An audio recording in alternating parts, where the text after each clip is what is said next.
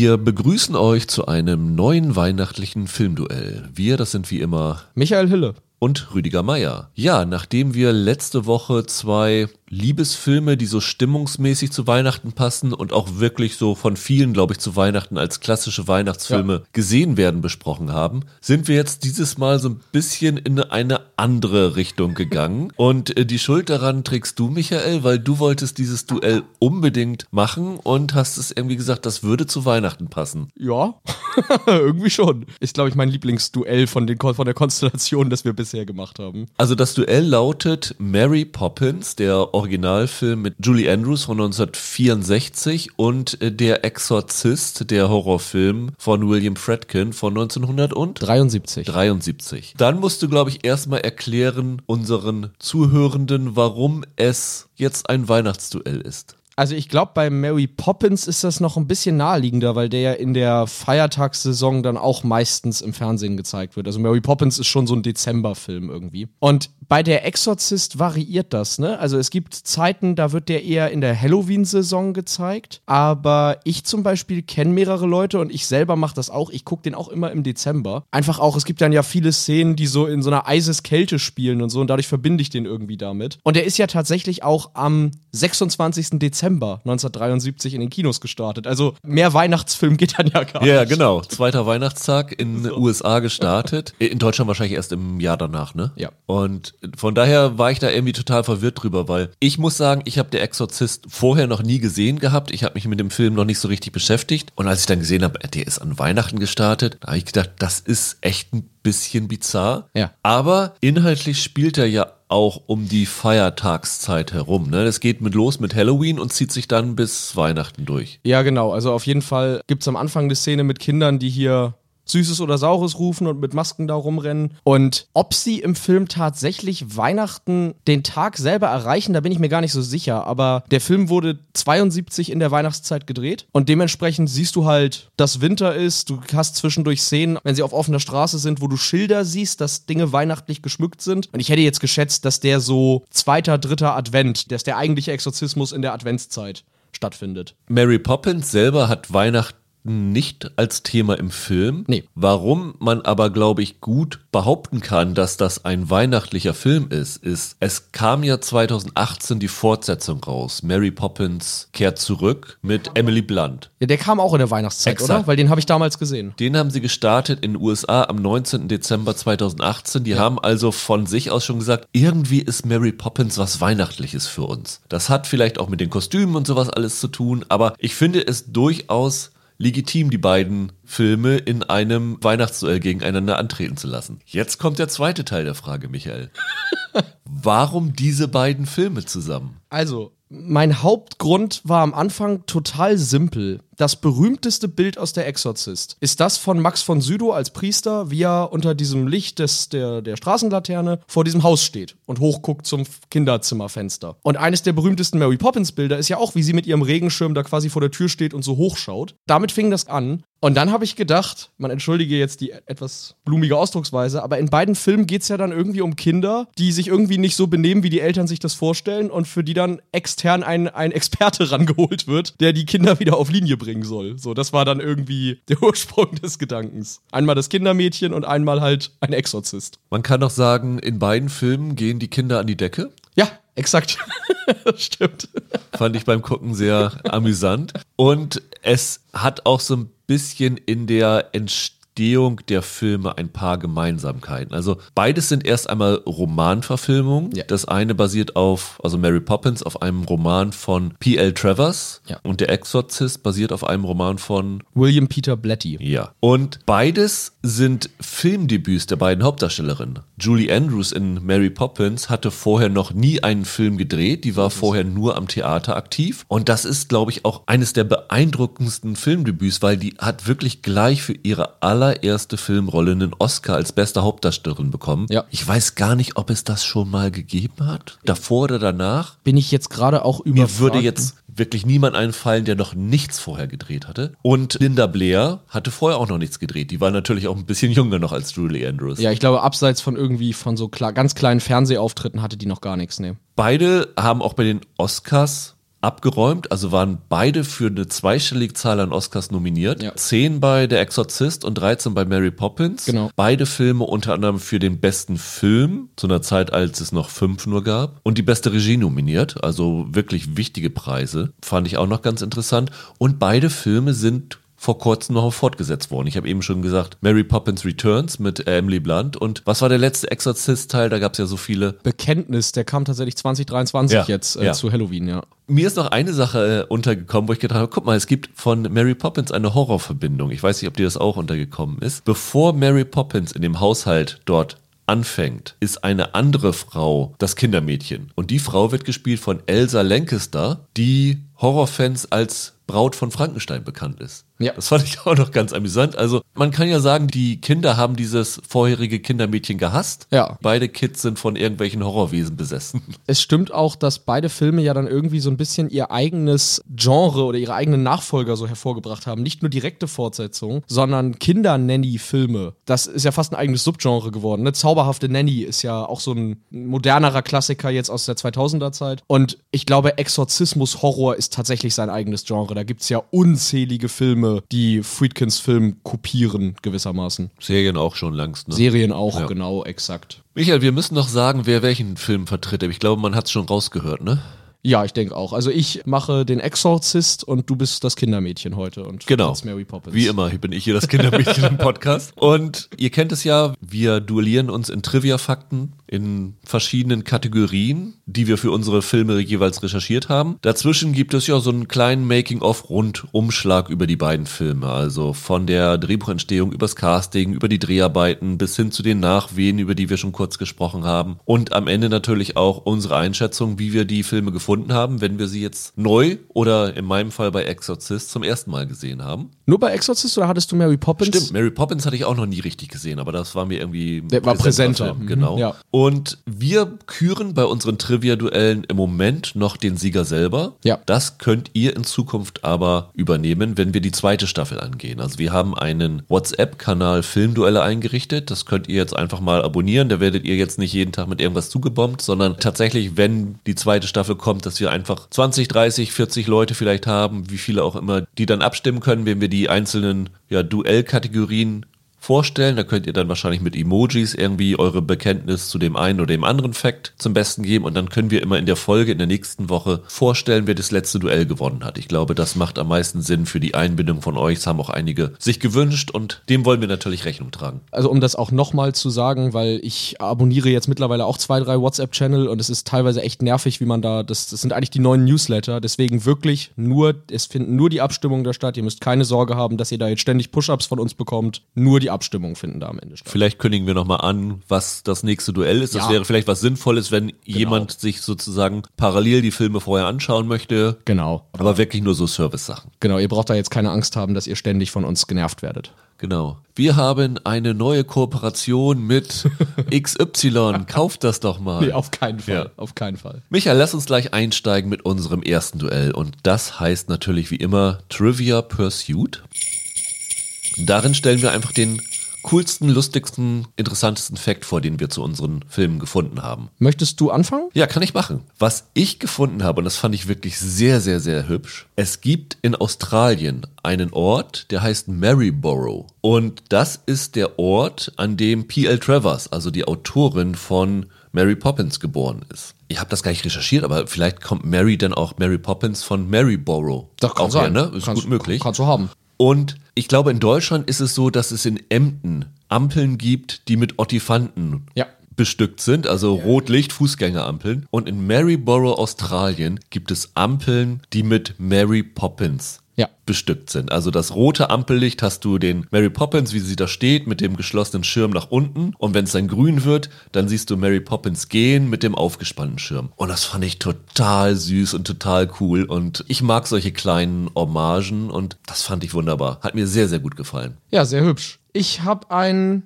kleineres Phänomen aus Großbritannien, das traditionsweise auch bei jeder Fortsetzung vom Exorzist beibehalten wurde. Denn als der Film damals in Großbritannien ins Kino kam, da gab es mehrere Stadtverwaltungen, also irgendwelche Bürgermeister oder Stadträte, die sehr katholisch waren und die deswegen mit diesem Film nicht konnten. Und die haben dann Vorführungsverbote in ihren Gemeinden, in ihren Städten verhängt. Es gab also dann, weiß ich nicht, sagen wir mal, es gab vielleicht 20 Orte in Großbritannien, in denen dieser Film nicht im Kino gezeigt werden durfte. Das hat aber das Studio nicht davon abgehalten. Sie wollten ja, dass die Leute trotzdem ins Kino gehen. Und deshalb kam es zu Exorzist Busreisen. Das heißt, das Studio hat mit Reiseunternehmen Kooperationen gemacht und Busse organisiert, die dann wirklich große Gruppen an Zuschauern in die nächstgelegene Stadt gefahren haben, in der der Film gezeigt wurde. Und diese Kooperation wird immer wieder neu aufgerufen. Also jetzt 2023 gab es wieder Exorzist Busreisen sozusagen in Großbritannien, die dann Leute auf dem Land oder so zu dem nächsten größeren Cineplex gefahren haben. Und ja, finde ich eine ganz äh, lustige Geschichte. Das heißt, es wurden Leute zum Film gekarrt, weil es aufgrund der christlichen Thematik verboten gewesen war, diesen Film zu zeigen. In der Stadt zu zeigen, genau. Dann wurden sie in eine andere Stadt gefahren, wo er gelaufen ist. Das Lustige ist, dass heutzutage ja christliche Gruppen in Kinos gefahren werden, um Filme wie Sound of Freedom oder so zu gucken. Ne? Das ist richtig, ja.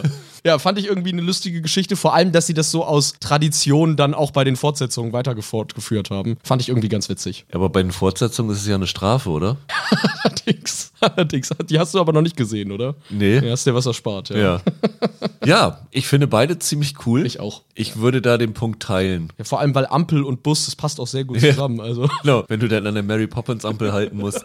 Dann äh, gehen wir mit einem Unentschieden in die erste Runde und sagen 0,5 zu 0,5. Ja, super und kommen zum Drehbuchprozess der beiden Filme. Wie war das bei Der Exorzist? Hat es lange gedauert, sich diese Buchrechte zu sichern und das Ding zu adaptieren? Nein, weil der Drehbuchautor des Films auch der Autor des Romans ist. Dieser Roman, den der William Peter Blatty geschrieben hat, den hat er geschrieben, weil er tatsächlich, also war ein, war ein Autor, war Drehbuchautor. Er hatte zum Beispiel für einige Black Edwards Filme Drehbücher geschrieben und war selber sehr religiös. Und der ist irgendwo in Zeitungen auf einen Vorfall in den 40er Jahren gestoßen, wo tatsächlich ein Jesuitenpater namens William S. Bowdern einen Exorzismus, ich glaube an einem Jungen allerdings, durchgeführt hat. Und dann hat Blatty einen Roman geschrieben, weil ihn dieses Thema nicht losgelassen hat. Am Anfang hat sich dieses Buch sehr, sehr schlecht verkauft, bis er dann in irgendeiner Talkshow, Dick Cavett Show, aufgetreten ist und da so lebhaft über die Existenz des Teufels gesprochen hat, dass er Zuschauer damit irgendwie angezogen hat. Und dann hat das Ding es auf die Bestsellerliste geschafft. Das Problem, das Blatty dann hatte, war, das Drehbuch in einem Studio zu verkaufen. Da waren nämlich viele sehr vorsichtig mit, dieses Thema sozusagen anzufassen. Irgendwo habe ich gelesen, dass Shirley MacLaine, die war gut befreundet mit Blatty, dass die interessiert daran war, da irgendwie als Co-Produzentin mitzuwirken. Und das scheiterte dann aber immer. Das war dann so ein langes Hin und Her, bis dann Paul Monash, der Butch Cassidy and the Sundance Kid produziert hat, bis der dann irgendwie Interesse daran hatte und es dadurch dann auch auf den Listen der Studios landete und sich dann immer mehr Leute dafür interessierten sozusagen. Und dann ist es am Ende bei Warner gelandet. Bei Mary Poppins hat es deutlich länger gedauert. Mhm. Also die Bücher sind ja schon sehr, sehr früh erschienen und Walt Disney hat die Inspiration, so erzählt man es sich, von seiner Tochter bekommen. Ja. Die hat dieses Buch gelesen und hat gesagt, Papa, das wäre doch ein toller Film für dich. Und dann hat Walt Disney wirklich versucht, diese Buchrechte sich zu sichern und das haben wohl vor ihm schon andere versucht. Also Samuel Goldwyn war zum Beispiel einer der Produzenten, der das Ding gerne verfilmt haben wollte und P.L. Travers hat immer gesagt, nee, das, das will ich nicht als Hollywood Hollywood-Film sehen. Und dann ging es tatsächlich Ende der 30er Jahre los, dass ja Walt Disney so eine Werbekampagne bei P.L. Travers durchgeführt hat. Also P.L. Travers hat gesagt, sie hat sich später mal daran erinnert und das war so ein bisschen, hat sie gesagt, als hätte jemand mit einer Uhr vor dem Augen eines Kindes rumgebaumelt und versucht, das Kind zu hypnotisieren. Also 15 Jahre lang hat Walt Disney wirklich alles versucht. Der hat Telegramme geschickt, der hat Geschenke geschickt, der hat Komplimente gemacht, der hat sie besucht irgendwann mal und dann hat sie tatsächlich irgendwann gesagt, okay, aber nur, wenn der Roman kein Trickfilm wird. Ja. Das war ihre Hauptbedingung. Weil Zeichentrickfilme hat sie ja gehasst, ne? Genau, mhm. genau. Das passte eigentlich Walt Disney gar nicht so schlecht in den Kram, weil in den 40ern gab es einen Streik der Animateure. Und dann hat er überlegt, ja, was gibt es andere Alternativen, andere Filme, die ich machen kann? Und da hat er also schon länger mit dem Gedanken gespielt, aus dem Animationsbereich hinauszugehen und tatsächlich auch Filme mit echten Schauspielern zu drehen. Und 1961 wurde dann offiziell, ich glaube am 5. März angekündigt, dass das eins der Projekte ist, die Walt Disney jetzt in Angriff nehmen will. Also wenn man mal guckt, wenn man so denkt 38, 37 oder so, hat es wirklich fast 25 Jahre gedauert, sich überhaupt die Rechte an diesem Buch zu sichern. Und dann kam ja nochmal der Drehbuchprozess hinzu, der dann allerdings natürlich 61 bis 64 nur zwei, drei Jahre gedauert hat. Aber das war erstmal so das größte Hindernis, das es zu überwinden galt. Im Drehbuch ist man aber schon in Teilen auch von diesem Roman, ja, von diesem Roman doch abgewichen, oder? Kannst du dazu noch was sagen? Ja, es war so, dass dieser Roman ja eigentlich eine Sammlung von Kurzgeschichten gewesen ist. Also es war ja keine durchgehende ja. Geschichte. Und es war so, dass sie am Anfang noch überhaupt keinen Drehbuchautor hatten. Das erste, was Walt Disney angestoßen hat, war die Musik für diesen Film zu finden. Und dafür hatte er die Sherman Brothers, die heute für sehr, sehr viele Animationsfilme auch bekannt sind, auserkoren. Und denen hat er das Buch in die Hand gedrückt und die haben sich das Ding durchgelesen und haben dann für sich Kapitel unterstrichen, bei denen sie dachten, das würde am interessantesten für einen Film sein. Und dann haben sie sich mit Walt Disney zusammengesetzt und Walt Disney hatte genau die gleichen Kapitel wie die Shermans herausgesucht, die sich für einen Film eignen würden. Deswegen wussten die, dass sie eigentlich gut zusammenpassen würden bei der Adaption dieses, dieses Romans. Und dann hat er die Shermans beauftragt, erstmal macht doch mal Musik. Also tatsächlich der Hauptprozess war erst einmal die Songs zu schreiben, bevor es eigentlich an die Drehbücher gegangen ist. Also offiziell sind Bill Walsh und Don Dagradi, die im Abspann und auch bei Preisen oder so berücksichtigten Autoren, aber man kann theoretisch sagen, dass die Sherman Brothers eigentlich viel mehr noch für die Entstehung der Geschichte des Films getan haben. Das fand ich noch sehr interessant, dass es in diesem Fall so über diesen Weg abgelaufen ist. War es bei dir denn anders? Also waren sie sehr nah an dem Buch geblieben? Also Bletty ist sehr nahe an seinem eigenen Roman geblieben. Er musste aber, und das war ihm schon klar, bevor es ihm ein Studioboss gesagt hat, gewisse Dinge entschärfen. Also vor allem die Szenen, die einen sexuellen Inhalt hatte, die musste er entschärfen. Der Vater von Reagan, der im Roman eine etwas aktivere Rolle hat, der kommt im Film ja sozusagen gar nicht vor, es wird nur über ihn gesprochen. Unter anderem auch deshalb, weil im Roman angedeutet wird, dass der eventuell gegenüber Reagan missbräuchlich gewesen sein könnte oder aufgetreten sein könnte. Der Film deutet das, finde ich, auch an, aber deutlich abgeschwächter. Die berühmte Kruzifix-Szene ist im Film noch deutlich abgeschwächt im Vergleich zum Roman, weil man halt damals schon wusste, dass sie natürlich eine sehr junge Schauspielerin casten werden. Und einige Nebenhandlungen sind rausgestrichen. Ich habe jetzt zur Vorbereitung auf diesen Podcast zum ersten Mal den Roman auch selbst gelesen. Und was ganz interessant ist, im Roman hast du sehr viel länger Zweifel an der Existenz des Dämons. Da macht Bletty das nämlich so, dass für jedes Symptom, das Reagan irgendwie aufweist, er immer im Roman sozusagen die naturwissenschaftliche Perspektive mitnennt. Also es wird dann immer auf Fälle verwiesen, in denen sowas tatsächlich passiert ist und immer eine medizinische Erklärung mitgeliefert, während im Film ja deutlich schneller klar ist, dass es da mit übernatürlichen Dingen zugeht. Im Roman würde ich sogar behaupten, bis der eigentliche Exorzismus losgeht, kannst du dir als Leser gar nicht wirklich sicher sein, ob da ein Dämon in dem Mädchen ist. Und das ist im Film ja dann deutlich früher, spätestens wenn sie ihren Kopf dreht, eindeutig. Ja, definitiv. Der Drehbuchprozess bei Mary Poppins war insofern noch relativ schwierig, weil P.L. Travers ihre ganz eigenen Vorstellungen hatte. Also parallel, während sie versucht haben, ein Drehbuch zu pressen, hat P.L. Travers einfach selber Vorschläge gemacht und hat irgendwie die eingeschickt und hier ist mein Drehbuchvorschlag für das Ganze. Und ich sag mal so, die beiden Ideen für den Film gingen diametral auseinander. Ja. Zum Beispiel eine Sache war, dass Walt Disney erstmal sagte, er, man müsse dem US-Publikum erstmal erklären, was eine Nanny ist. Ich weiß gar nicht, ob es in den USA damals überhaupt nicht bekannt war, eine Nanny oder so, weil heute denke ich immer, es gibt so viele Au-pair-Mädchen, die besonders in die USA gehen, also gerade für die Kinderbetreuung, dass ich das ein bisschen komisch finde, dass das offensichtlich ein unbekannter Begriff da gewesen ist. Und sie brauchten vor allen Dingen einen Grund, dass Mary Poppins wichtig ist, also dass die Familie Mary Poppins braucht. Und am Anfang haben sie gesagt, sie streichen Mr. Banks aus dem Ding raus, wogegen P.L. Travers komplett gegen war, weil der Mr. Banks basiert tatsächlich auf ihrem eigenen Vater. Und dann haben sie sich dann als Alternative einfallen lassen, dass der Vater emotional abwesend ist. Und das zeichnet sich ja hier auch in dem Film, dass er halt total in seine Arbeit eingebunden ist. Dann haben sie für die Mutter diesen Suffragettenplot dazu gebracht, der im Buch nicht war, um zu zeigen, dass sie halt auch sich nicht um die Kinder kümmern konnte, weil sie so in dieser ja, Frauenwahlrechtsgeschichte eingebunden gewesen ist. Und deswegen mussten sie halt auf eine Nanny zurückgreifen. Und um diese Differenzen ein bisschen zu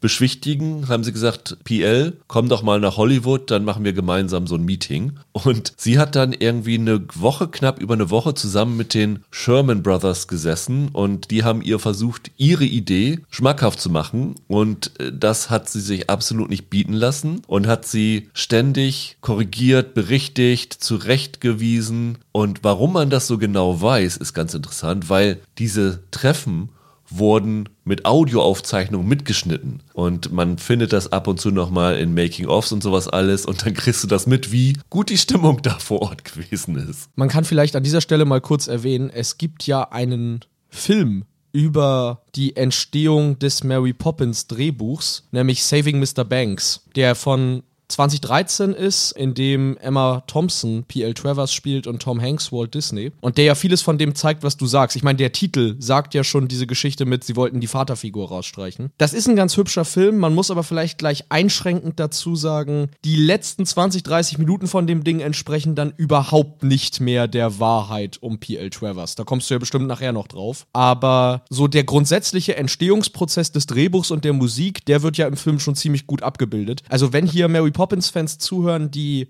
Saving Mr. Banks nicht kennen, den kann man sich gut mal anschauen. Zumindest, wie gesagt, beim Ende muss man, da kommen wir nachher drauf. Aber ansonsten ist der ganz hübsch. Irgendwann ist sie dann eingeknickt und hat unterschrieben und hat aber dann selbst zwei Jahre nachdem sie unterschrieben hat, immer noch mhm. Anmerkungen an Walt Disney geschickt. Das Ganze ging noch weiter. Ich komme da später nochmal im Drehprozess, glaube ich, darauf zu sprechen. Aber für den Drehbuchprozess war das das für mich. Für mich auch. Dann kommen wir zu unserem zweiten Duell. Und das heißt Filmtheorie.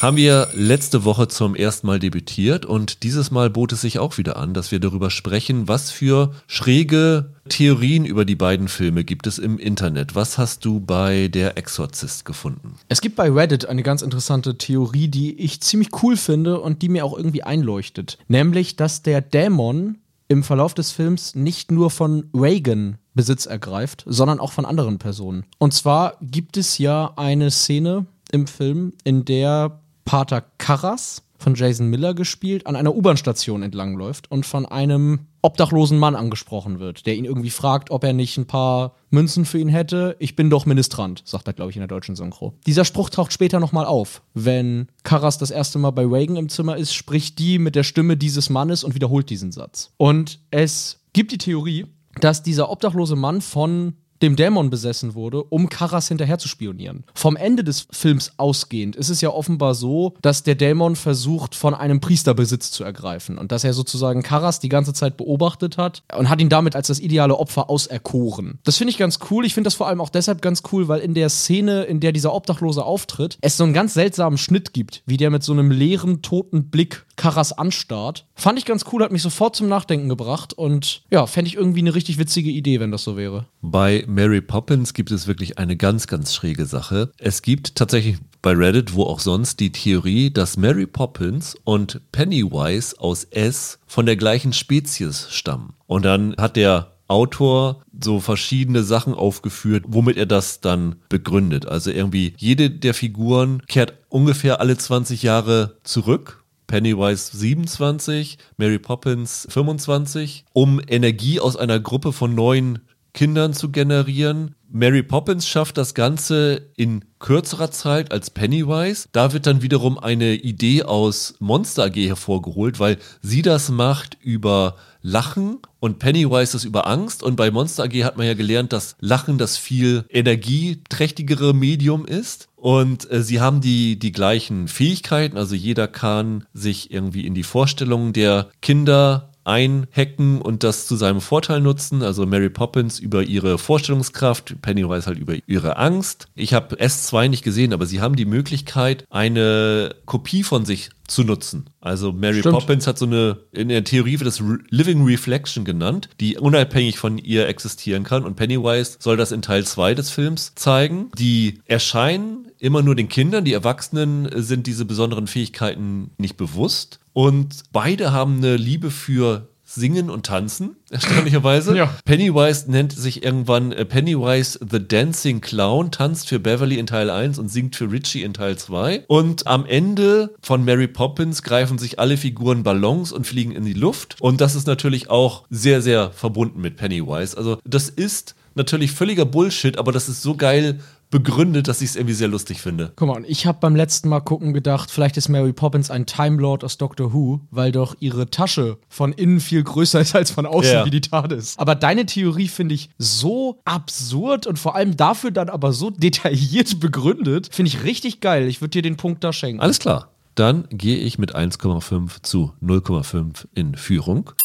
Und wir kommen zum Casting der beiden Filme. Sie haben doch sicherlich, bei Kinderrollen ist es ja fast immer so, für die Linda Blair-Rolle wahrscheinlich hunderte Kinder gecastet, oder? Ja, das war tatsächlich so. Es war sogar so, dass wegen der Geschichte, dass hier eben ein junges Mädchen besetzt werden musste, es überhaupt erstmal schwer war, überhaupt einen Regisseur zu kriegen. Ursprünglich war mal Mike Nichols mit dem Stoff assoziiert von die Reifeprüfung. Der war aber sofort weg, als ihm klar war, dass das halt mit einer erwachsenen Schauspielerin nicht zu besetzen ist. Ne? Und auch in Betracht gezogen vom Studio waren zum Beispiel Arthur Penn, Peter Bogdanovich und vor allem Stanley Kubrick. Der hatte da auch Interesse dran. Aber ja, an der Tatsache, dass man das eben nur mit einem tatsächlich minderjährigen Mädchen drehen kann, sind sie dann alle gescheitert. Und Friedkin hat die Rolle dann nur bekommen, weil er hatte ja gerade The French Connection gedreht, Brennpunkt Brooklyn, der äh, fünf Oscars gewonnen hat, unter anderem ja bester Film und beste Regie.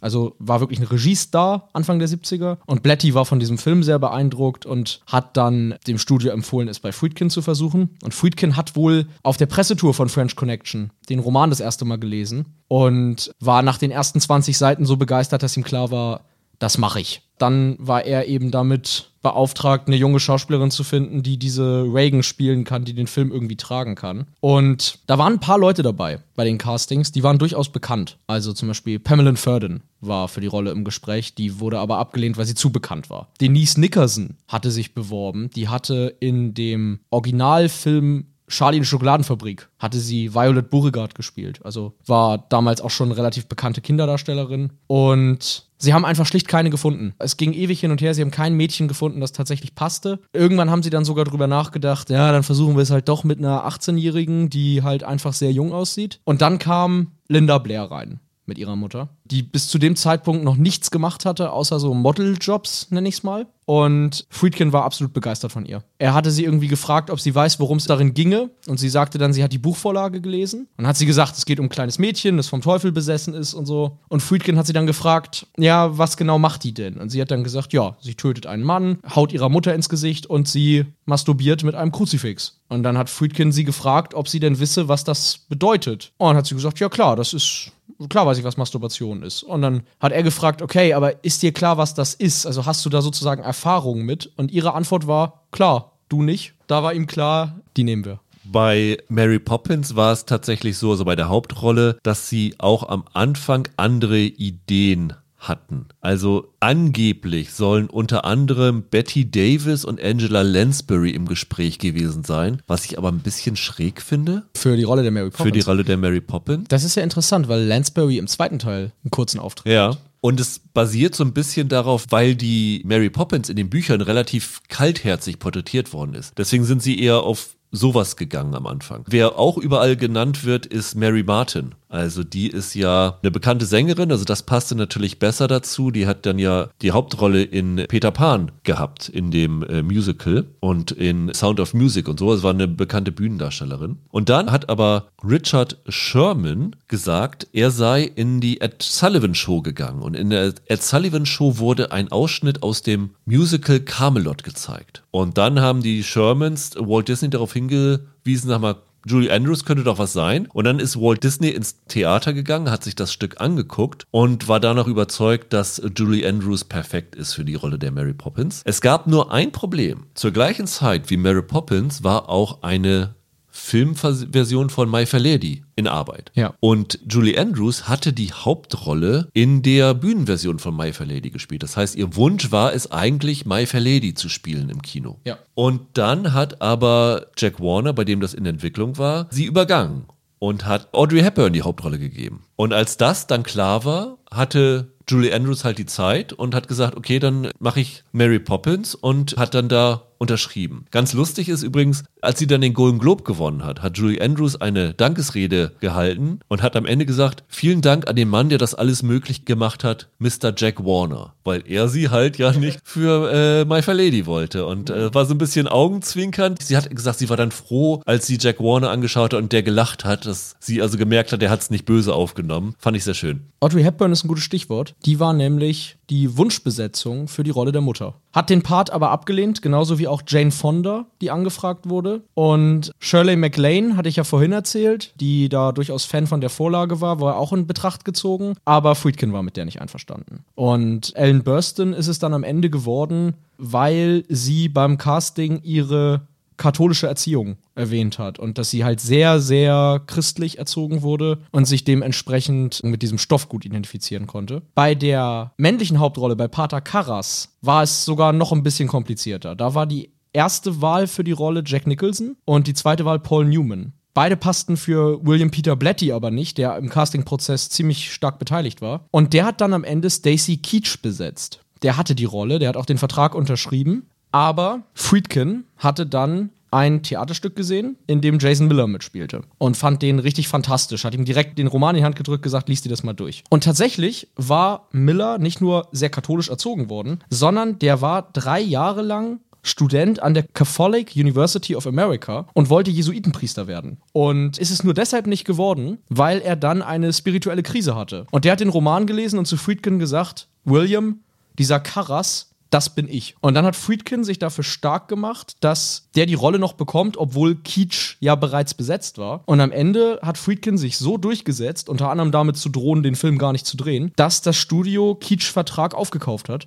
und man dann Jason Miller in dem Part besetzt hat. Die anderen Rollen bei Mary Poppins sind alle so ein bisschen unklar. Es werden sehr, sehr viele Namen genannt. Also zum Beispiel das für den Familienvater unter anderem Richard Harris, James Mason und Donald Sutherland im Gespräch gewesen sein. Aber laut der DVD waren die Eltern eigentlich von Anfang an die einzige Wahl für die Besetzung. Also diese Stimmen stimmen wohl nicht ganz so. Auch die Rollen für den Bird, das dann an Dick Van Dyke gegangen ist. Auch Namen ohne Ende, die rumgeworfen werden. Danny Kay, Fred Astaire, Jim Dale, also irgendwie alle, die tanzen konnten. Alle, die irgendwie britisch waren. Alec Guinness, hier auch wieder Richard Harris, Rex Harrison, Laurence Olivier, Peter O'Toole, Peter Sellers. Ich weiß nicht, wie viel da dran ist. Fred Astaire oder Peter O'Toole kann nee. ich mir niemals in so einem nee, Film ich auch vorstellen. Nicht. Also, das sind nur die Namen, die genannt werden. Ich glaube, da ist wirklich auch relativ früh entschieden worden, das soll Dick Van Dyke machen. Es wurde im Februar 63 tatsächlich in Daily Variety berichtet, dass äh, Dick Van Dyke diese Rolle zwischen den Staffeln seiner Sitcom The Dick Van Dyke Show übernehmen würde. Also,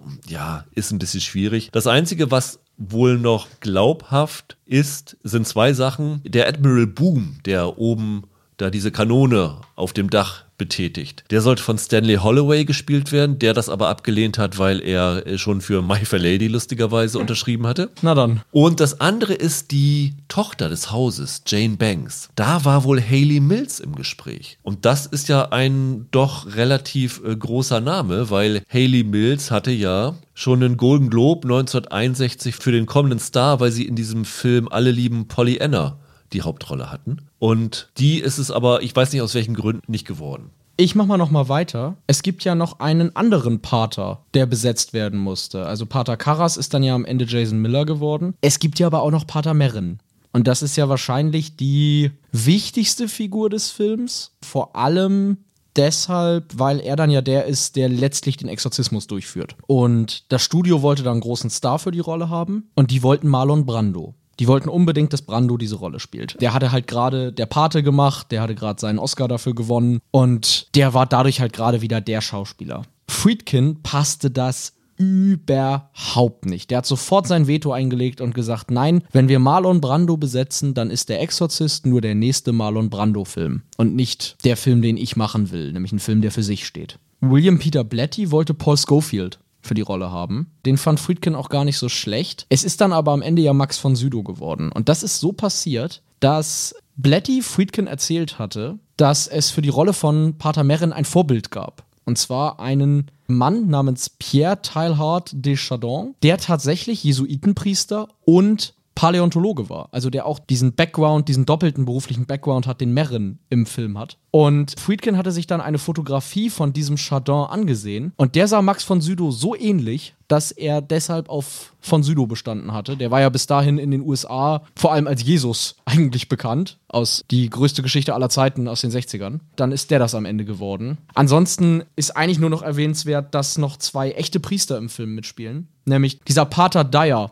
der mit ähm, Karas befreundet ist, der dann auch ganz am Ende ihm auf der Treppe noch die letzte Beichte abnimmt. Der wurde mit einem echten Pater besetzt, Pater William O'Malley, den Blatty dadurch kennengelernt hatte, dass der mal öffentlich seinen Roman kritisiert hat. Und ein Reverend namens Thomas Birmingham, der tatsächlich sich mit Vorträgen über dämonische Besessenheit beschäftigt hatte, der hat die Rolle des Universitätspräsidenten bekommen. Also spielen zwei echte Geistliche noch mit, ja. Ah ja, interessant. Dann war's das fürs Casting und wir kommen zu unserem dritten Duell, das heißt Merch Madness.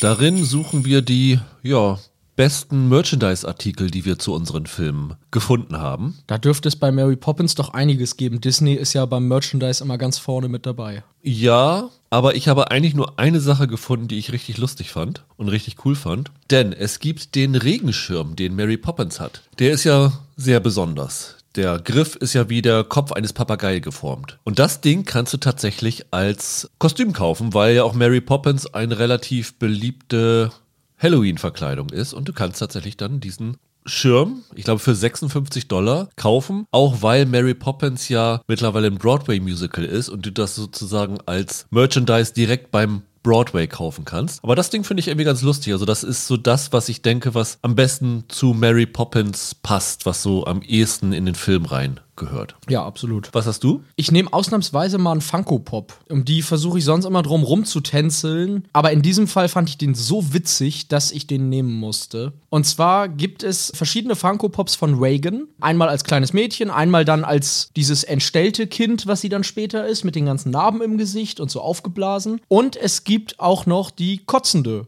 Reagan, die dann tatsächlich so aussieht, dass dann da eben ihr überall diese grüne Suppe runterläuft und die Kotze leuchtet im Dunkeln. Das fand ich irgendwie besonders witzig. War das erste Mal seit längerer Zeit, dass ich einen Funko Pop gesehen habe und dachte, den muss ich sofort bestellen. Da rennst du natürlich bei mir als Funko Pop Sammler offene Türen ein mit, muss ich sagen. Wir haben es jetzt schon oft gehabt und meistens gewinnt der Funko Pop, weil die irgendwie dann, wenn wir sie aussuchen, die auch besonders cool sind, wie ja. zum Beispiel Superman und Lois beim Fliegen hatten wir mal oder so. Als regulären Funko Pop hätte ich es dir vielleicht nicht durchgehen lassen, aber die Tatsache, dass die Kotze leuchtet im Dunkeln, das finde ich schon wieder so weird, dass ich dir in diesem Fall den Punkt gebe, weil dieser Schirm ist natürlich ganz nett, aber ist jetzt auch irgendwie nichts so Besonderes und dieser Schirm ist natürlich auch sehr groß und ich weiß nicht, ob man den so im Alltag gebraucht und diese Exorzist-Figur stellt man sich vielleicht mal eher hin. Ja, dann gleiche ich aus. Genau, anderthalb zu anderthalb.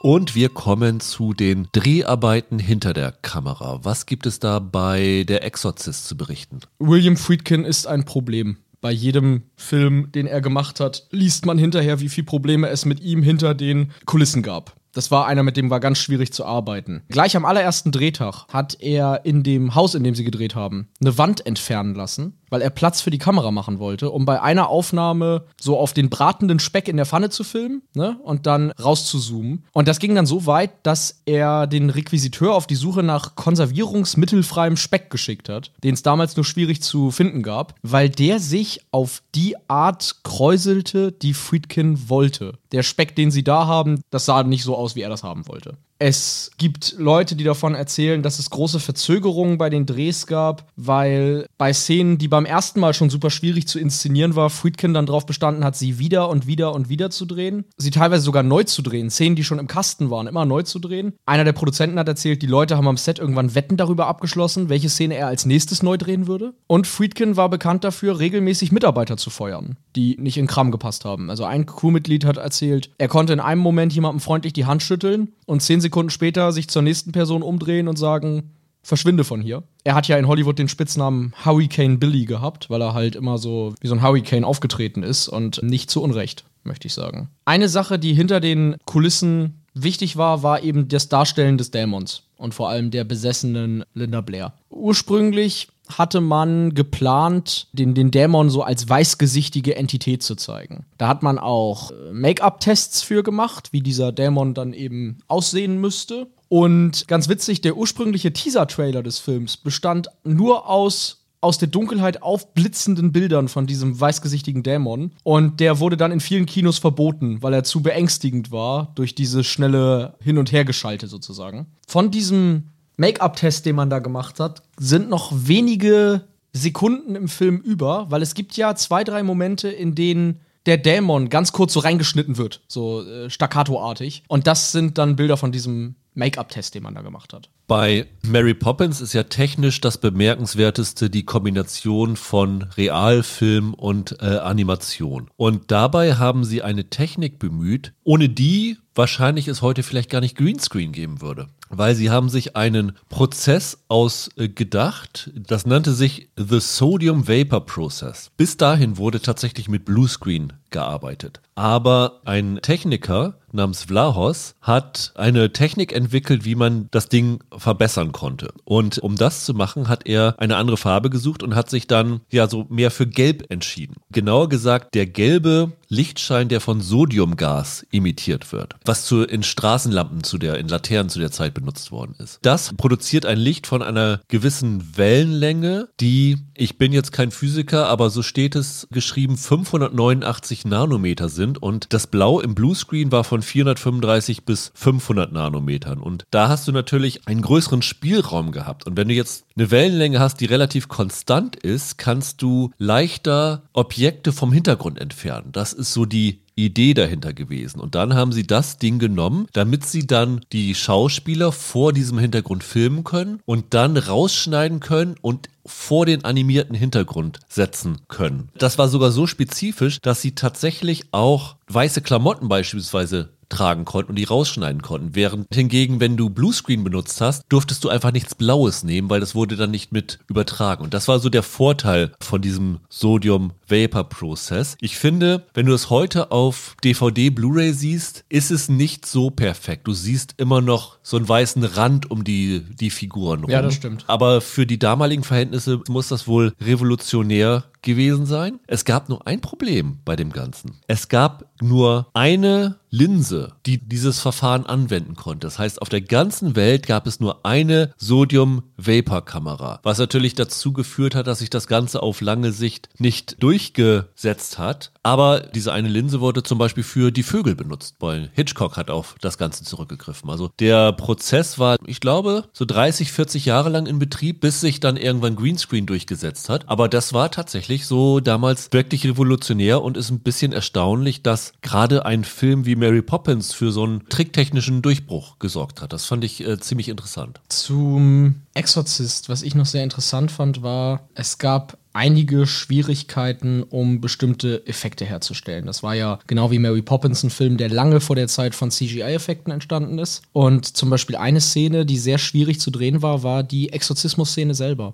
Friedkin wollte, dass das Schlafzimmer von Reagan so kalt war, dass man den Atem der Schauspieler sehen konnte, wie im Roman beschrieben. Und tatsächlich hat man dann ein 50.000 Dollar teures Kühlsystem installiert und das Set herabgekühlt. Und weil die Beleuchtung des Sets die Luft erwärmte, hatte man am Tag nur drei Minuten Zeit für die Dreharbeiten. Es war nur drei Minuten lang kalt genug am Tag. Und wegen der häufigen Ausfälle der Kamera konnten pro Tag nur fünf Aufnahmen fertiggestellt werden. Und die ganze Szene dauerte fast einen Monat zu drehen. Diese ganze Exorzismus-Szene. Andere Tricks, zum Beispiel das Schaukeln des Bettes und das Wehen der Vorhänge. Das war leichter zu machen, weil man die Wände des Sets halt bewegen konnte. Und nach der Szene, in der die Decke so Risse bekommt, wurde sie durch eine an den Wänden befestigte Decke ersetzt, in die ein Loch geschnitten war, damit man Reagan schweben lassen konnte. Also die 36 Kilo schwere Linda Blair trug unter ihrem Nachthemd ein Bodysuit mit so kleinen Haken, wo dann die Drähte dran waren, an denen sie hochgezogen wird. Also man musste da wirklich sehr erfinderisch sein, um diese Szenen irgendwie umzusetzen.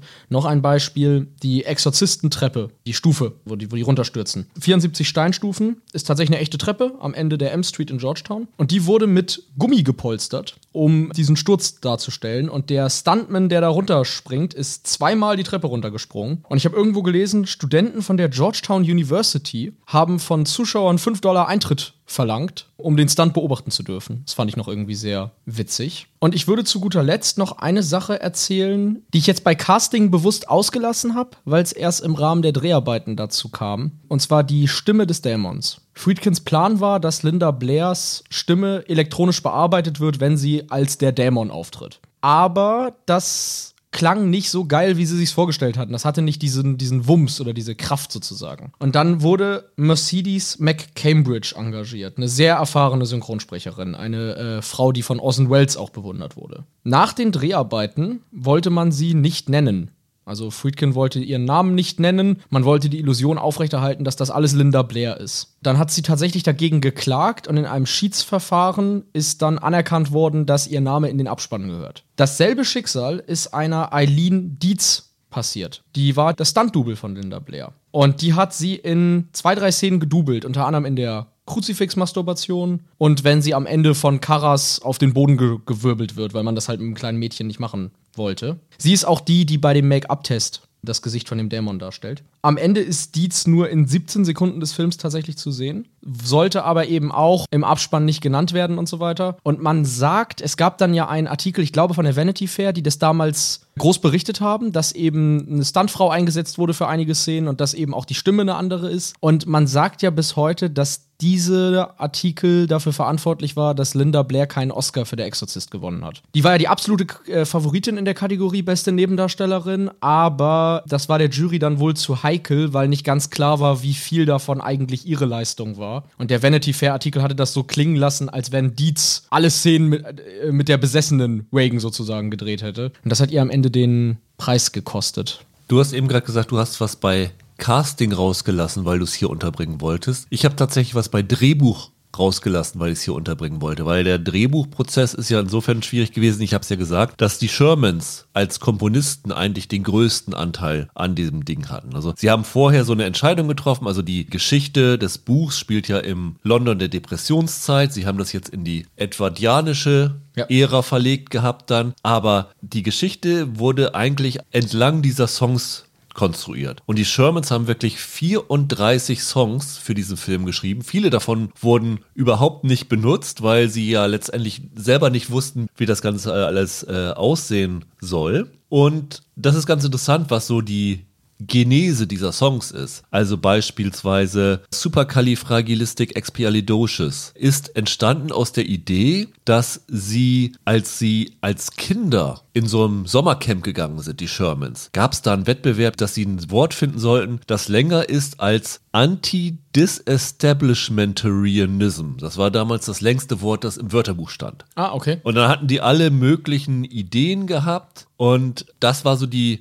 Grundlage, wie sie dann auf diesen, ja, Zungenbrecher gekommen sind. Gleichzeitig gab es ja auch noch diesen Song A Spoonful of Sugar. Ja. Und das war so, dass sie irgendwie noch einen Ohrwurm suchten für diesen Film und hatten noch nichts so richtiges. Und dann kam eines Tages der Sohn von Bob Sherman, Jeff, nach Hause und hat erzählt, dass er eine Impfung gegen Kinderlähmung bekommen hat. Und dann hat Sherman gefragt, hat's wehgetan? Weil Sherman dachte, er hätte eine, eine, Spritze bekommen und der Junge sagte, nö, sie haben uns einfach einen Würfel mit Zucker gegeben und ich hab's runtergeschluckt. Und das war dann so seine Idee, dass man ja dann a Spoonful of Sugar draus machen konnte. Und so sind eigentlich so die beiden erinnerungswürdigsten Sequenzen, denke ich mal, entstanden. Wo du gerade bei Musik bist, du hast ihn ja jetzt zum ersten Mal gesehen. Ist dir das bewusst aufgefallen, dass der Exorzist keinen typischen Soundtrack hat? sondern ja nur größtenteils aus eingekauften Musikstücken besteht. Nee, dieser Theme-Song, das ist eingekauft, war nicht für den Song kombiniert? Ja, das ist Tubular Bells von Mike Oldfield. Ach ja, okay. Ich wusste, dass mir das Ding bekannt vorkam. Ich habe gedacht, ich kenne es wegen Exorzist. Okay, dann kenne ich das wegen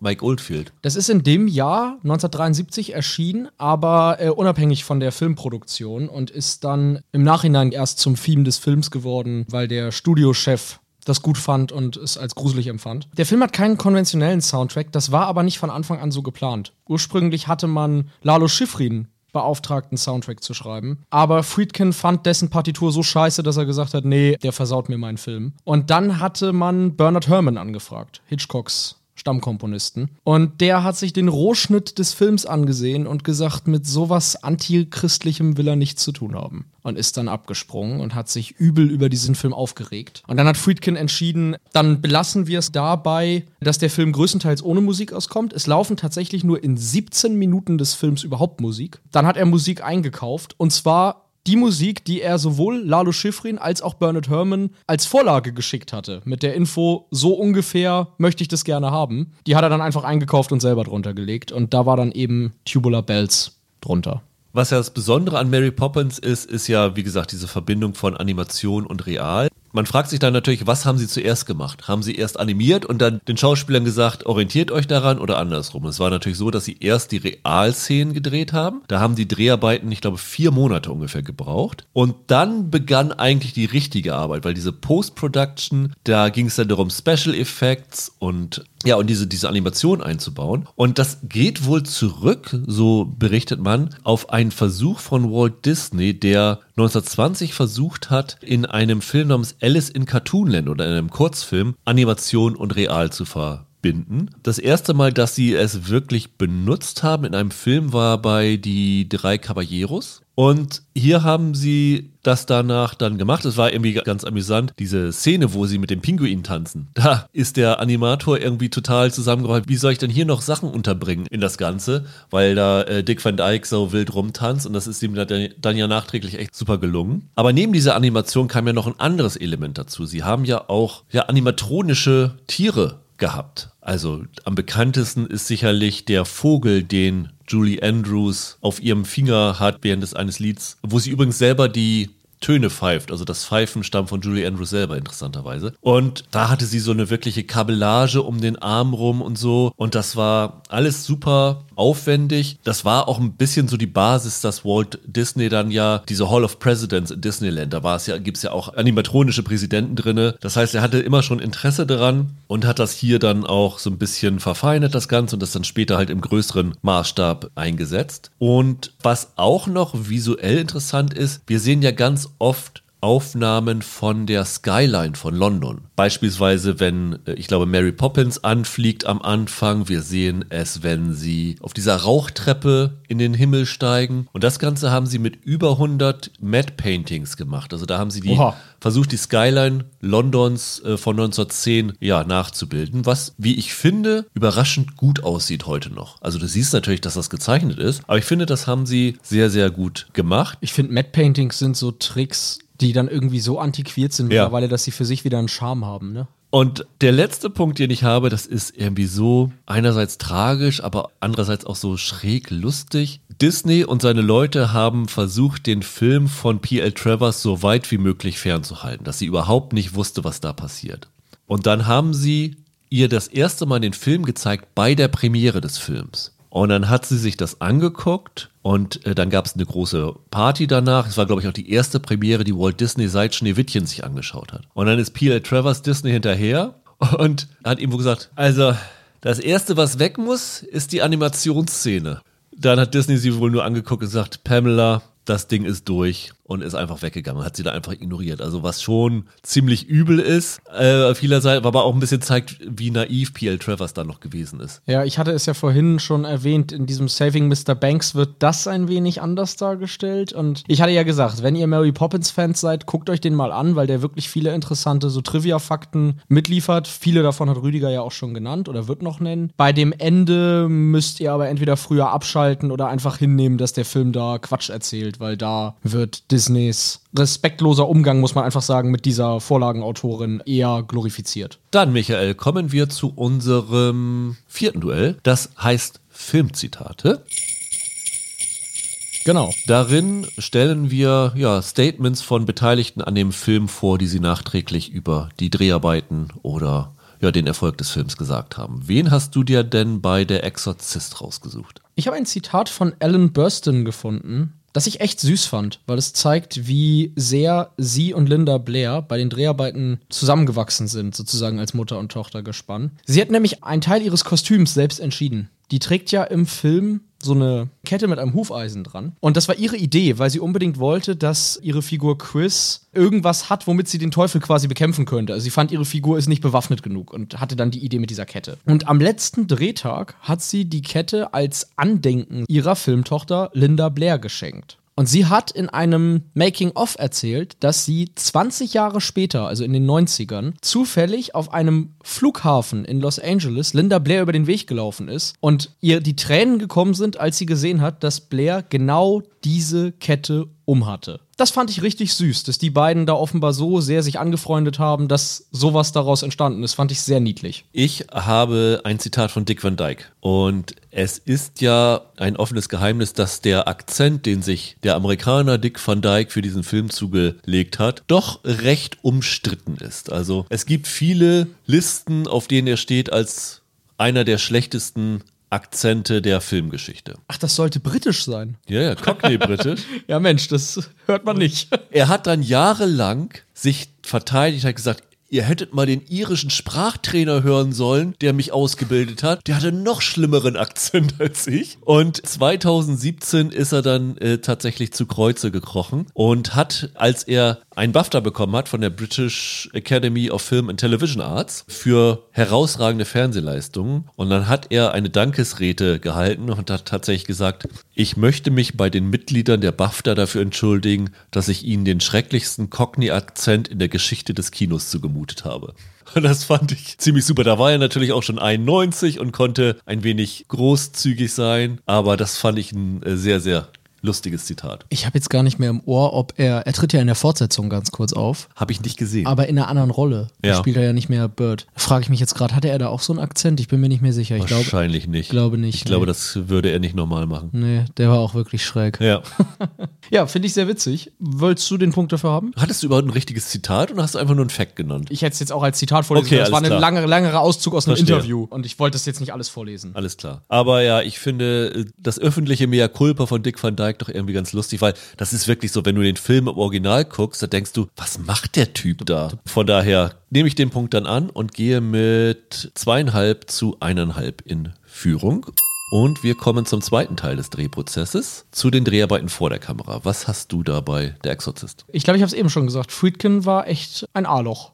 Ein Beispiel: Jason Miller und er hatten mal einen ziemlich heftigen Streit, als sie eine Szene gedreht haben, in der Miller irgendwie überrascht oder schockiert gucken sollte und das Friedkin nicht überraschend und schockierend genug war und er deshalb einfach mal bei einem Take ohne Vorwarnung direkt neben dem eine Schusswaffe gezogen und in die Luft geballert hat, um ihn zu erschrecken. Das hat äh, Miller sehr angekotzt und das ist meine Überleitung zum zweiten Fakt, der Jason Miller am Set passiert ist. Denn es gibt ja die Szene, in der Reagan ihn tatsächlich anspuckt. Und da war auch eben das Erbrochene, das sie da ausspuckt, irgendeine so Erbsenbrühe war das am Ende, sollte Miller eigentlich an der Brust treffen. Aber es gibt jetzt zwei Versionen dieser Geschichte. Die eine ist, dass der Plastikschlauch daneben ging und die andere ist die, dass Friedkin angeordnet hat, dass das so kommen soll, ohne Vorwarnung. Jedenfalls hat man ihn dann ja mit dieser Suppe direkt im Gesicht erwischt, wie man im Film jetzt sieht. Das heißt, seine Reaktion und sein Ekel in der Szene ist nicht gespielt, sondern tatsächlich echt. Da kann ich dir jetzt noch so einige Geschichten erzählen. Eine Geschichte ist zum Beispiel noch am Ende des Films, als Pater O'Malley an der Treppe dem sterbenden Karas die letzte Ölung abnimmt. Sollte dieser ergriffen sein, traurig und weinen. Und da der es wie gesagt ein Priester war und kein ausgebildeter Schauspieler, fiel dem das sehr schwer. Was dann damals so gehandhabt wurde, dass Friedkin ihm gesagt hat, ich werde dir jetzt eine verpassen. Und genau das hat er dann auch gemacht. Er hat ihm komplett mit der Hand ins Gesicht geschlagen, um ihm damit sozusagen Tränen zu provozieren. Also nur mal, um so einen Überblick zu geben, was Friedkin für ein sehr extremer Typ war, der heute mit den Methoden wohl auch nicht mehr arbeiten könnte. Und ja wirklich, wie gesagt, berüchtigt dafür ist, dass er bei jedem Film mit solchen Mitteln vorgegangen ist.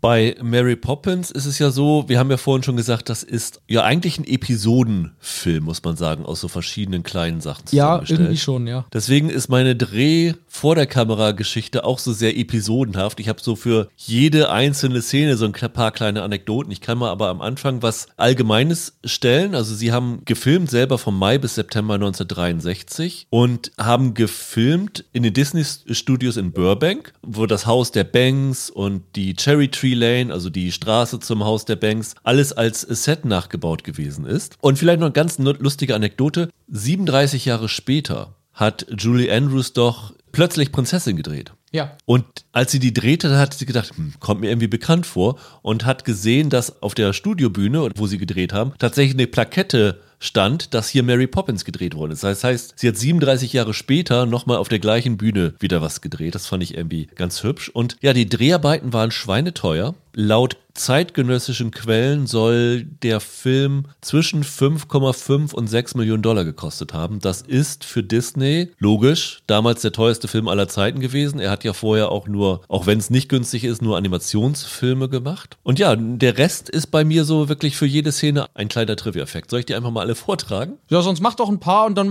ja. komme ich zwischendurch wieder. Also, was ich zum Beispiel sehr interessant fand, diese Step-in-Time-Sequenz, also wo Dick Van Dyke und die anderen Schornsteinfeger auf dem Dach eine wirklich wilde Szene machen, die super aufwendig ist, wo die Leute Schiss hatten, dass Dick Van Dyke das nicht hinkriegen könnte, weil er ja überhaupt keine Tanzausbildung vorher hatte aber das wirklich gut gemeistert hat. Und das haben sie lange ge gefilmt. Ich glaube, es hat eine Woche gedauert, diese Szene zu filmen. Und am Ende, als es fertig war, haben sie festgestellt, Mist, das Filmnegativ hat einen riesen Kratzer gehabt. Ah, verdammt. Und da mussten sie die Szene gleich nochmal drehen. Also das fand ich schon, äh, hat natürlich auch zu den explodierenden Kosten geführt. Dann die Pinguin-Szene, die ich vorhin schon erwähnt habe. Das sollte eigentlich keine Pinguin-Szene sein. Bei den ja, Storyboards würde man es heute nennen, waren in der Szene noch gezeichnete Kellner dabei. Und Walt Disney hat irgendwann gesagt, Kellner erinnern mich immer an Pinguine. Und da ist es hier dem Chefanimator ein Licht aufgegangen und gesagt, ey super, ist ja noch viel besser, wenn wir das mit Pinguinen als mit Kellnern machen und ja. haben das dann so umgeswitcht. Und was so die Animation angeht, ist natürlich auch ganz lustig, wie gehen sie während der Dreharbeiten damit um, dass was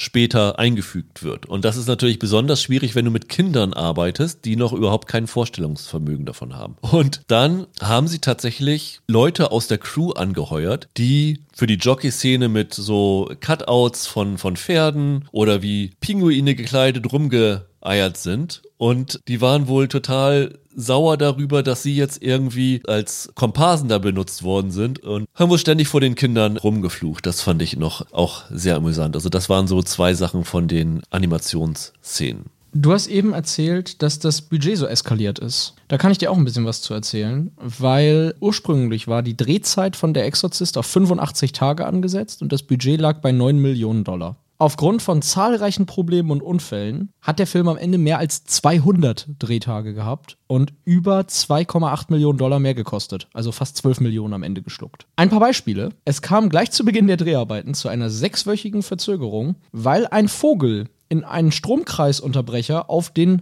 Häusersets geflogen ist und ein Feuer ausgelöst hatte, das fast alle Sets zerstörte. Das war zum Beispiel eine Sache, die die Produktion behinderte. Später wurde ein weiteres Set schwer beschädigt, als ohne Erklärung einfach die Sprinkleranlage anging und alles klitschnass machte. Und was ich auch wahnsinnig amüsant fand, was damals aber richtig für Ärger gesorgt haben muss, diese drei Meter hohe Statue des Dämons, die an zwei Stellen im Film zum Einsatz kommt, einmal in der im Opening und dann später in ihrem, in ihrem Zimmer, wurde versehentlich statt in den Irak aufs falsche Schiff geladen und nach Hongkong gefahren, was dann wieder zwei Wochen Verzögerung nach sich zog. Und solche Sachen haben die Produktion durchgängig belastet. Also zum Beispiel gab es ja auch Verletzungen. Sowohl Ellen Burstyn als auch Linda Blair haben bleibende Folgen von Rückenverletzungen davongezogen bei den Dreharbeiten. Burstyn hat sich in der Szene verletzt, in der Reagan ihre Mama packt und so gegen die Wand wirft, wo der, der Schrank auf sie zugefahren kommt. Und bei der Aufnahme, die du jetzt im Film siehst,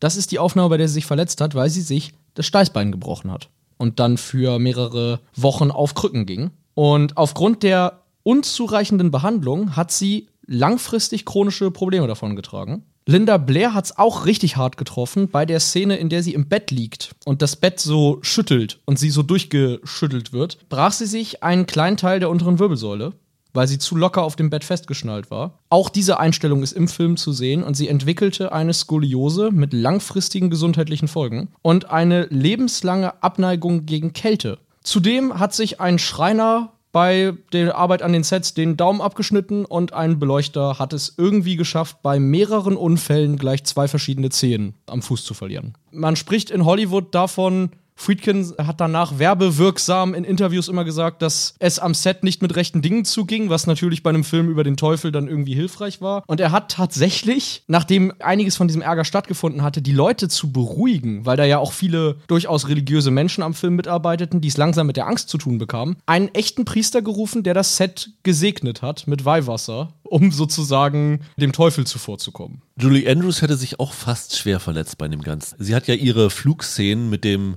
Regenschirm gehabt und das ist natürlich so gefilmt worden wie immer. Sie hat ein Geschirr unter ihren Klamotten gehabt, an dem dann diese Drähte befestigt waren, die sie übrigens mit Schuhpolitur schwarz getunkt haben, damit es nicht reflektiert. Und sie sagt, sie war da oben, hatte ihren Stunt da gefilmt und dann hat irgendwie so der Techniker, der sie hält, versehentlich irgendwie sie runtergelassen, weil er irgendwie nicht gescheckt hat, dass sie noch oben ist. Und dann hat er irgendwie gerufen, ist sie schon unten? Und dann hat Julie Andrews sogar, she bloody well is. Also da war sie natürlich sehr unerfreut drüber und äh, selbst die liebe Julie Andrews, wobei das ist ja schon noch eher ein sanfterer Kraftausdruck, den sie da hatte, aber sie war wohl not amused über das Ganze. Not amused waren auch die Kids, die während dieser Superkalifragilistik-Szene, das war ja diese Jockey-Szene, sitzen die doch auf einem Zaun und essen diese Die Zuckerwatte soll das Liebesäpfel da. Ach, Liebesäpfel. Ja, ich glaube, Liebesäpfel stimmt, heißt Stimmt, es, stimmt, ne? stimmt. Ja, ja, total. Und diese Dreharbeiten, weil das natürlich auch wieder eine aufwendige Tanzszene war, haben ewig gedauert. Und die haben halt ständig da ihre Äpfel gegessen. Und der Typ von der Abteilung hat, hat sie immer gefragt, was sie am nächsten Tag für eine Geschmacksrichtung für diese Äpfel wollten. Und dann hat er gesagt, ja, wir sind durch Schokolade und Zimt und Himbeere gegangen und so. Aber dann nach zwei Wochen hing ihnen alles zum Hals raus und sie haben aufgegeben. Aber sie haben da wirklich zwei Wochen lang gesessen auf dem Zaun und diese Äpfel gegessen. Das fand ich auch doch sehr amüsant. Und was auch interessant war, ist, wie sie mit den äh, Kindern umgegangen sind, weil die Kinder mussten natürlich für die Tricks von Mary Poppins irgendwie so völlige Überraschung und Begeisterung zeigen. Und das haben sie sichergestellt, indem sie den Kindern vorab nicht verraten haben, was passieren würde. Also zum Beispiel, wenn Mary Poppins die Sachen aus ihrer Tasche rauszieht, wussten sie nicht, dass sie auf einmal da so große Sachen rauszieht. Und dieses entgeisterte Gucken ist, weil sie sich nicht erklären konnten, wie kommt dann auf einmal ein Kleiderständer oder eine Lampe aus dieser Tasche raus. Und genauso diese Geschichte, das muss auch ein ziemlich geiler Trick gewesen sein, wenn sie diese Medizin den Kindern auf den Löffel packt. Beim Mädchen ist es, glaube ich, rot und beim Jungen ist die Flüssigkeit grün. Und sie füllt ja ohne Schnitt aus der gleichen Flasche aus. Und da waren die Kinder irgendwie völlig baff, dass da auf einmal verschiedene Farben rauskommen. Also das fand ich irgendwie sehr amüsant, dass sie damit gearbeitet haben. Das Einzige, wo sie eingeweiht waren, war, es gibt diese Szene, wo sie ja unter der Decke schweben müssen. Und der Junge, der den Sohn spielt, Matthew Garber, der hatte Höhenangst. Und dann wussten sie nicht, wie kriegen wir ihn dazu, dass er da unter der Decke schweben kann. Und dann haben sie ihm gesagt, so, für jeden Take, den du da unter der Decke machst, bekommst du eine Bonuszahlung von 10 Cent. Und er war ganz happy mit und dann hat er da fleißig mitgemacht. Und wie viel Cent hat er verdient? Weiß man das? Das weiß ich nicht, aber ich glaube, das war ein ganz guter Zuverdienst. Bei der Exorzist war es andersrum. Da wussten die Erwachsenen teilweise nicht, was passiert und das Kind war eingeweiht. Es gibt nämlich die Geschichte, dass am ersten Tag der Proben an denen Max von Südow anwesend war. Er in diesen Raum kam, Linda Blair lag im Bett, Szene ging los und Linda Blair hat viel improvisieren dürfen. Also die hat viel von diesen ganzen dämonischen Beleidigungen, die Reagan da so lostritt, frei improvisiert. Und es soll so gewesen sein, dass von Südow in den Raum kam und die kleine so unflätig und sexuell ihn losbeschimpft hat, dass der erfahrene Schauspieler komplett anfing zu stammeln und überhaupt nicht mehr wusste, was er sagen soll, weil er vollkommen schockiert war, dass aus dem kleinen lieben Mädchen solche, solche Sachen rauskamen. Das fand ich sehr lustig. Ansonsten, was ich noch gefunden habe und auch interessant finde, die Szene, in der Reagans Kopf eine 360-Grad-Drehung macht. Die war ziemlich, ziemlich schwierig damals hinzukriegen. Ich wollte gerade sagen, was war echt? Ihr Kopf oder ihr Körper? Nichts davon. Okay. Das ist eine Puppe gewesen, ein Dummy. Eine lebensgroße Puppe von einem Special Effects Supervisor namens Marcel Vercouter. Eine Art Latex-Dummy, das auf seinen Realismus so getestet wurde, dass man es vorne in ein Taxi setzte am Set und Leute hinten reinsetzte, die halt nicht wussten, dass das jetzt ein Test dafür ist. Und dann deren Reaktion beobachtete, als der Taxifahrer quasi seinen Kopf äh, einmal ganz rumdrehte. Die Puppe war so realistisch, dass Linda Blair noch 40 Jahre später erzählte, wie unwohl sie sich in der Gegenwart dieser Puppe gefühlt hat. Also diese Puppe war total aufwendig gemacht und tatsächlich war es dann so, als sie die Szene während des Exorzismus drehen, wie sie ihren Kopf dreht, musste man die Puppe sogar noch mal umbauen weil man ja den Atem von Reagan dabei sehen sollte. Und dann musste man quasi so einen Schlauch legen, damit man ihren Atem simulieren konnte. Fand ich auch noch krass. Ich finde nämlich dieser Effekt, sag du gerne auch mal, ich finde, der sieht fantastisch gut aus für die damalige Zeit. Also ich finde, das ist sehr, sehr gut geworden.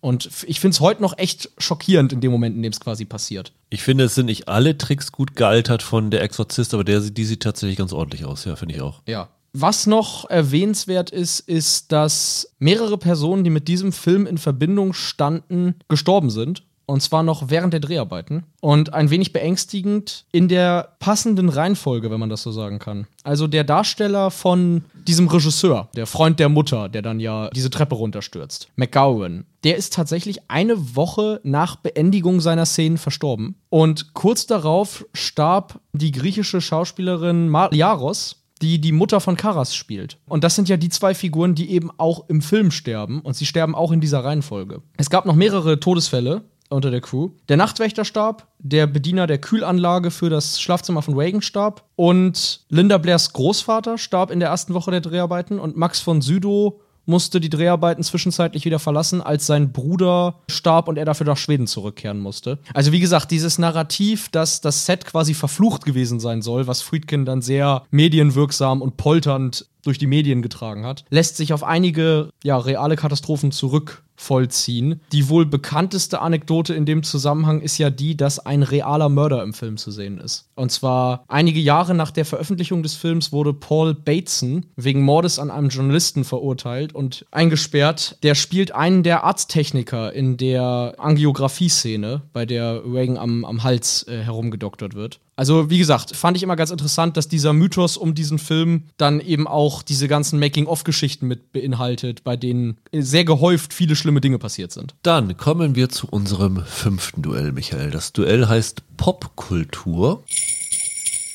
Darin gucken wir, wie sich die Filme später in anderen Filmen, in Serien, in Büchern, in Musik niedergeschlagen haben. Habe ich dir da jetzt schon was Ja, weggenommen? Weil hast ich habe ja Saving Mr. Banks jetzt Ja. schon erwähnt, ne? Das hätte ich natürlich vielleicht gesagt, weil es einfach das Offensichtlichste ist, aber ich habe tatsächlich noch etwas anderes, Okay. äh, was kleineres. Aber sag doch mal Bescheid, was du hast. Ich habe meinen mit Abstand größten Lacher aus der Serie Buffy mal mitgenommen. Ich finde es immer witzig, hier wegen unseres anderen Podcasts sich auf Serien zu beziehen. Und es gibt eine Folge, die heißt im Englischen Only Have Eyes for You, in der es um einen Exorzismus geht und in der ein Exorzismus durchgeführt werden soll und Willow dann dann eben vorschlägt, wir müssen einen Exorzisten holen. Und Cordelia dann laut losschreit und unter anderem brüllt, bist du jetzt total bescheuert? Den Film habe ich hunderte Male gesehen und selbst die Priester sind am Ende gestorben. Das mache ich nicht. Und das fand ich super. Das ist so einer der witzigsten Szenen in Buffy irgendwie und die fand ich so schön, dass ich gedacht habe, die bringe ich mal mit. Erinnerst du dich daran, welcher andere berühmte Disney-Film noch Live-Action und Animation miteinander verbindet?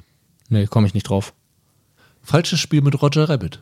Ah ja, also das war ein Disney-Film. Von einer Tochterfirma von Disney produziert. Und natürlich haben sie in dem Film auch ja, an den wegweisenden Film vorher erinnert, mit einem kleinen Cameo-Auftritt. Von den Pinguinen, oder? Da Exakt. meine ich mich dran zu erinnern. Da kommen auch die Besen aus Fantasia und die Pinguine sind da auch dabei, ja. In dem Ink and Paint Club, in dem Jessica Rabbit auftritt, sind auch die ja, Pinguin-Kellner unterwegs. Und das finde ich immer ganz schön. Disney macht das ja oftmals, dass sie so versteckt Sachen unterbringen. Hier war es relativ offensichtlich, wenn man den Film schaut. Also du siehst das wirklich ziemlich deutlich. Und das ist wirklich eine Hommage an Mary Poppins gewesen, weil das ja nun der bahnbrechende Film ist, der zum ersten Mal so richtig diese Technik eingesetzt hat. Äh, Roger Rabbit macht es natürlich noch mit 25 Jahren technischem Vorsprung Ja, das genau. Ganze und wie ich finde auch super. Aber es finde ich ganz schön, dass sie die da untergebracht haben. Ja, finde ich beides gut. Wollen Ja. wir den Punkt wieder Ja, teilen? machen wir z- 3 zu 2 steht's so, ne? Ja. Dann sind wir wieder bei einer runden Zahl, das ist ganz gut. Das ist auch schön, ja. Und wir kommen zur Filmgeschichte des Ganzen. Also zur Veröffentlichung und was danach gekommen ist. Ich habe ja gesagt, das war der teuerste Disney-Film ever bisher, Mary Poppins. Aber es war auch ein ziemlich erfolgreicher Film. Man sagt, dass der auch bis heute über 100 Millionen Dollar eingespielt hat. Es ist nicht ganz genau nachzuvollziehen, welchen Platz er in der Jahresliste hatte, weil das so eine lange Zeit ist, wie diese Filme damals noch ausgewertet wurden. Was definitiv klar ist, am 28. Oktober, also als er gestartet ist, ist er auf 1 gestartet. In der Woche danach ist lustigerweise Mehr Fair Lady 1 gewesen. Also der Film, wegen dem Julie Andrews überhaupt Mary Poppins spielen konnte, weil sie dort nicht mitspielen durfte, ist zeitgleich auch noch zu Mary Poppins gelaufen. In der dritten Woche ist dann wiederum Mary Poppins auf 1 gewesen und dann wiederum sechs Wochen My Fair Lady. Also die beiden haben sich lange Zeit ein Kopf an Kopf Rennen geliefert. 1964 soll der Film nach Rentals, was damals so die Währung war, weil ich glaube, da ging es eher darum, wie die Filmkopien verliehen worden sind, die Nummer 1 des Jahres gewesen sein. So ganz genau nachvollziehbar ist das nicht. Der Film ist auch immer wieder veröffentlicht worden, also 1966, also nur zwei Jahre später ist er sogar nochmal wieder ins Kino gekommen. Und wenn man den Zahlen glaubt, die im Internet kursieren, hat er da 57 Millionen eingespielt. Das soll nochmal doppelt so viel gewesen sein wie bei der Erstauswertung. Fand ich relativ interessant. 4 Millionen Besucher in Deutschland, Nummer 4 des Jahres. Das kann Exorzist noch toppen, ne? In Deutschland zumindest. Der kam am Ende auf 5,3 Millionen Zuschauern in Deutschland, was echt eine Riesenmenge ist. Und musste sich da tatsächlich einem anderen Disney-Film beugen. Ich habe gesehen, der Clou und Robin Hood war noch davor in dem Jahr. War aber auch in den USA Nummer 1 des Jahres. Ne? Exorzist war ein Mega-Erfolg. Ja, war ein Riesenerfolg. War sogar, nachdem er dann durchgelaufen war, für ein paar Jahre der erfolgreichste Film aller Zeiten. Also hatte der Pate abgelöst. Und dabei ist er mit sehr niedrigen Erwartungen gestartet, ne? Weil weit übers Budget, wie gesagt, eskaliert und war dann halt ein Horrorfilm ohne große Stars in den Hauptrollen. Er wurde nicht mal den Kritikern vorher gezeigt. Und ist erstaunlicherweise am Startwochenende, das war ja das Weihnachtswochenende, nicht die Nummer 1 in den USA gewesen. Richtig. Das hatte aber auch damit zu tun, dass er nur in 30 Kinos gelaufen ist am Startwochenende. Okay, weil ich habe gesehen, da war Papillon war die Nummer 1. Mit Steve McQueen. Mhm. Genau. Ja. Nee, er war nur in 30 Leinwänden in 24 äh, Kinos überhaupt zu sehen. Hat dann aber, ich glaube, 1,9 Millionen Dollar in seiner ersten Woche gemacht und damit Rekorde in den Kinos aufgestellt, in denen er eben gelaufen ist, was dann dazu geführt hat, dass er einen größeren Release bekommen hat. Und er hatte dann in einem Monat 7,4 Millionen Dollar aufgestellt, was bei Warner damals die Sektkorken knallen ließ, weil man dann schon davon ausging, dass es der erfolgreichste Warner-Film seit My Fair Lady werden könnte. Das Ding ist nach dem Start zwölf Wochen lang an Nummer 1 gewesen, Ja. bis es dann in Woche 14 von der Clue noch abgelöst worden ist. Ja. Aber das ist schon eine, eine Hausnummer. Zwölf Wochen lang Nummer 1 in den USA war jetzt natürlich nicht die Zeit, Winterzeit, wo jetzt die großen Neustarts kommen, muss man dazu sagen, aber trotzdem ein sehr, sehr beachtliches Ergebnis. Im Februar war es dann sogar so, dass äh, der Film quasi 15% von Warners Gesamteinkommen in den wichtigsten Märkten Okay. versammelt hatte. Er hatte am Ende in den USA und Kanada 193 Millionen Dollar eingespielt, was eine absolut irre Summe, wie gesagt, damals war. Warners erfolgreichster Film ever. Und hat dann doch nochmal einen Director's Cut gekriegt, der auch immerhin noch 40 Millionen eingespielt hat, ne? Ja. 2000 oder so? Ja, im Jahr 2000. Da gab es dann eine paar Minuten längere Fassung. The Version You Have Never Seen hieß das Ding. Da kann ich ganz kurz vielleicht zu erzählen. Es gab ein paar Szenen, die Friedkin aus dem Film geschnitten hat und womit er sich dann mit William Peter Blatty quasi verkracht hat. Der war sehr, sehr wütend darüber, dass diese Szenen gestrichen wurden, weil er sie für essentiell hielt. Und Friedkin hat dann diesen Fehler 27 Jahre später berichtigt und die Szenen wieder eingefügt. Dazu gehört unter anderem die berühmte Spider-Walk-Szene, wie Reagan mit dem Kopf nach unten wie so eine Spinne die Treppe runtergelaufen kommt und Blut spuckt. Eine Szene, in der Max von Sydow und Jason Miller auf einer Treppe sitzen und sich darüber unterhalten und mutmaßen, warum der Dämon ausgerechnet dieses kleine Mädchen auserwählt hat. Und eine erweiterte Endszene, in der dieser Lieutenant Kinderman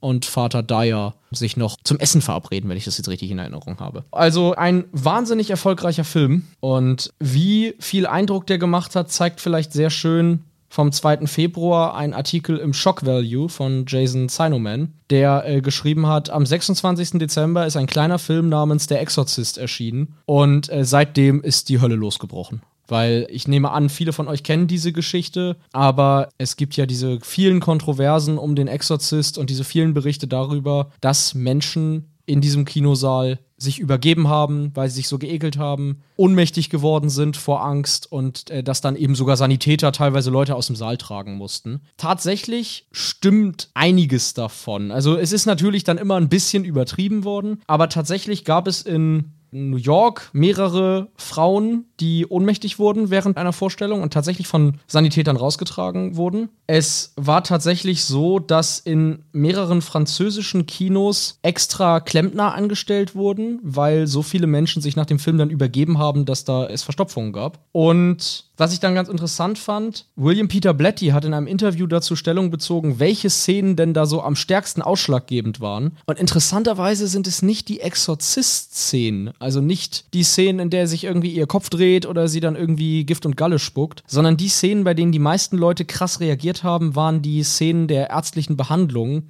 wenn Reagan in den Hals gestochen wird und dann so wirklich das Blut da rausgespritzt kommt. Tatsächlich waren die Szenen wohl noch viel, viel schlimmer für das Publikum als die eigentlichen Horrorszenen. Wie ist der Film denn bei der Kritik angekommen?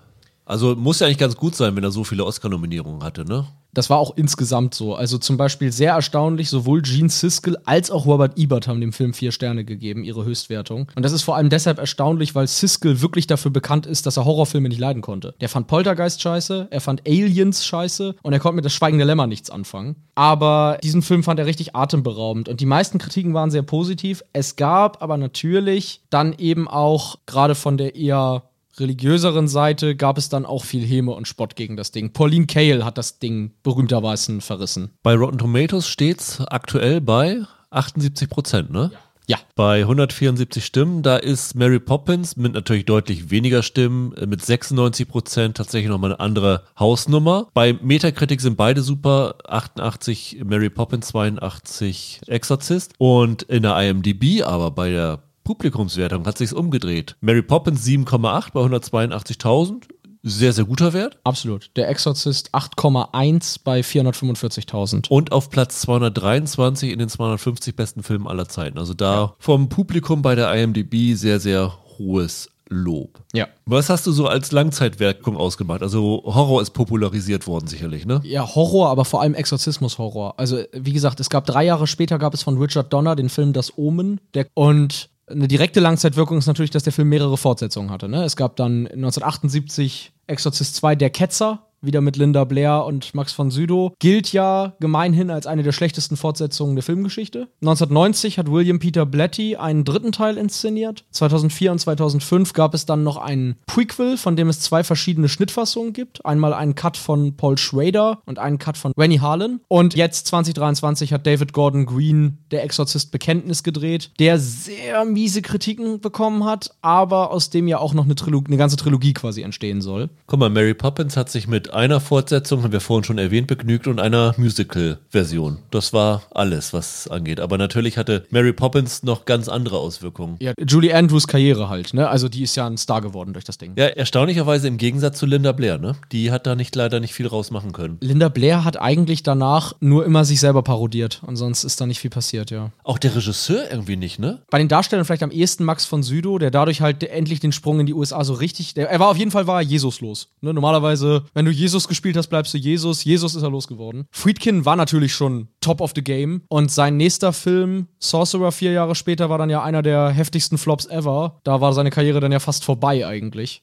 Nee, das stimmt. Äh, was so die Karrieren angeht, hat er niemanden gepusht. Wie viele Oscars hat deiner gewonnen? Zwei Oscars hat er gewonnen. Er hat äh, bestes Drehbuch für Peter Blatty und bester Ton gewonnen. Okay, oh, Drehbuch ist ja schon mal ganz ordentlich. Ich habe ja eben schon gesagt, Julie Andrews, beste Hauptdarstellerin. Mary Poppins bekam auch noch Filmschnitt, Musik, Song Chim Chim Cherie und die visuellen Effekte fand ich ganz interessant, dass der das dafür bekommen hat. Aber das hat ja natürlich mit diesem Sodium-Vapor-Prozess zu tun. Steht überall, also ohne Mary Poppins hätte es Jurassic Park nicht gegeben. Das finde ich irgendwie sehr amüsant. Ich glaube, Mary Poppins ist auch so zusammen mit Sound of Music, der kam doch dann ein Jahr später, weil war doch auch Julie Andrews. Ja, lustigerweise haben die sich die Dreharbeiten, die Produzenten von Sound of Music, die Dreharbeiten von Mary Poppins angeguckt und dann sofort beschlossen, der geben wir die Hauptrolle in unserem Film. Ah ja. Okay. Also auch noch eine direkte Nachwirkung. Weil ich glaube, so Mary Poppins und Sound of Music wären die letzten beiden großen Oscar-Gewinner aus dieser klassischen Filmmusical-Ära. Danach waren Filmmusicals dann ja für ein paar Jahrzehnte quasi tot. Ne? Übrigens, ich habe vorhin das Musical erwähnt, da gibt es ja auch noch eine ganz interessante Geschichte zu. Als sie das Musical machen wollten, 1993 wollte sie die Rechte nicht hergeben. Und selbst 30 Jahre nachdem der Film rausgekommen ist, war sie immer noch angepisst darüber, dass Walt Disney sie damals so schlecht behandelt hat. Und tragischerweise ist sie dann 1996 gestorben und dann nach ihrem Tod ist dieses Musical in Zusammenarbeit mit Walt Disney wiederentwickelt worden. Also auch nach ihrem Tod hat man ihre Wünsche nicht wirklich berücksichtigt, was auch ein bisschen traurig ist. Übrigens der Soundtrack ein Riesenerfolg. 4 Millionen verkaufte Exemplare in den USA, 6 Millionen weltweit. Bis 1968 60, das dürfte heute noch äh, deutlich mehr sein. Der Exorzist gilt bis heute vielen als der unheimlichste Film aller Zeiten. Das ist ja wirklich so ein Titel, den der damals schon bekommen hat, den er bis heute hält. Das AFI listet ihn, wir haben es schon ein paar Mal erwähnt hier, das American Film Institute listet den Exorzist auf zwei Listen. Mary Poppins wird, taucht hier auch irgendwo auf? 100 Jahre, 100 Songs, Platz 36 für Supercalifragilisticexpialidocious. Ah, witzig, dass es dann nicht der Song ist, der den Oscar gewonnen hat, sondern einer der anderen. Ja.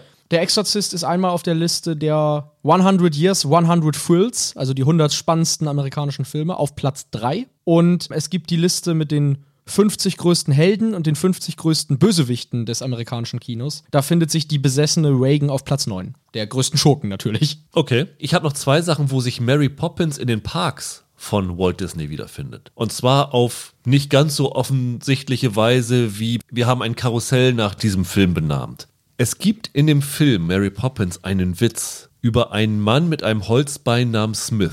Der wird immer wieder gesagt. Die Kinder erzählen das dem Vater und der Vater erzählt das dann in der Bank ja. und alle anderen lachen nicht drüber, aber das ist so der, der Gag da drin. Und wenn du in Walt Disney World in Frontierland bist, gibt es eine Lost and Found Box. Und in dieser Lost and Found Box gibt es ein Holzbein mit dem Namen Smith drauf. Das ist ein Gag, den sie sich erlaubt haben bezüglich Mary Poppins. Und das andere ist, in Disneyland gibt es eine Schwebebahn, Monorail. Und die konnte nur gebaut werden, weil Mary Poppins so erfolgreich gewesen ist. Und dort gibt es ein Bremssicherungssystem. Und das haben sie irgendwie mit einer Abkürzung benannt. Frag mich nicht genau, was das bedeutet, aber die Abkürzung ist MAPO und steht halt auch stellvertretend für Mary Poppins, ohne deren Geld dieses Monorail-System nicht da möglich gewesen wäre. Fand ich auch einen ganz äh, schönen Fakt, muss ich sagen. Ja, ich glaube, wir können wirklich auch festhalten, die große Langzeitwirkung beider Filme ist neben ihrem Klassikerstatus einfach, dass sie richtig Genres losgetreten haben. Ne? Also nach Mary Poppins, jeder Film, der Zeichentrick mit Realfiguren verknüpft, äh, ist irgendwie ein geistiger Nachfolger von Mary Poppins. Das ist ja schon ein Film gewesen, der gezeigt hat, was da möglich ist technisch. Und wie gesagt, beim Exorzist, er hatte seine paar Fortsetzungen. Es gab auch mal eine TV-Serie, der Exorzist tatsächlich, die wahnsinnig schnell wieder abgesetzt wurde. Aber jeder Exorzistenfilm, sei das jetzt hier irgendwie Conjuring oder Emily Rose oder was es da alles gibt, das sind alles geistige Nachfolger von Friedkins Filmen. Guck, von Mary Poppins gab es auch eine Fernseher, hieß die Nanny.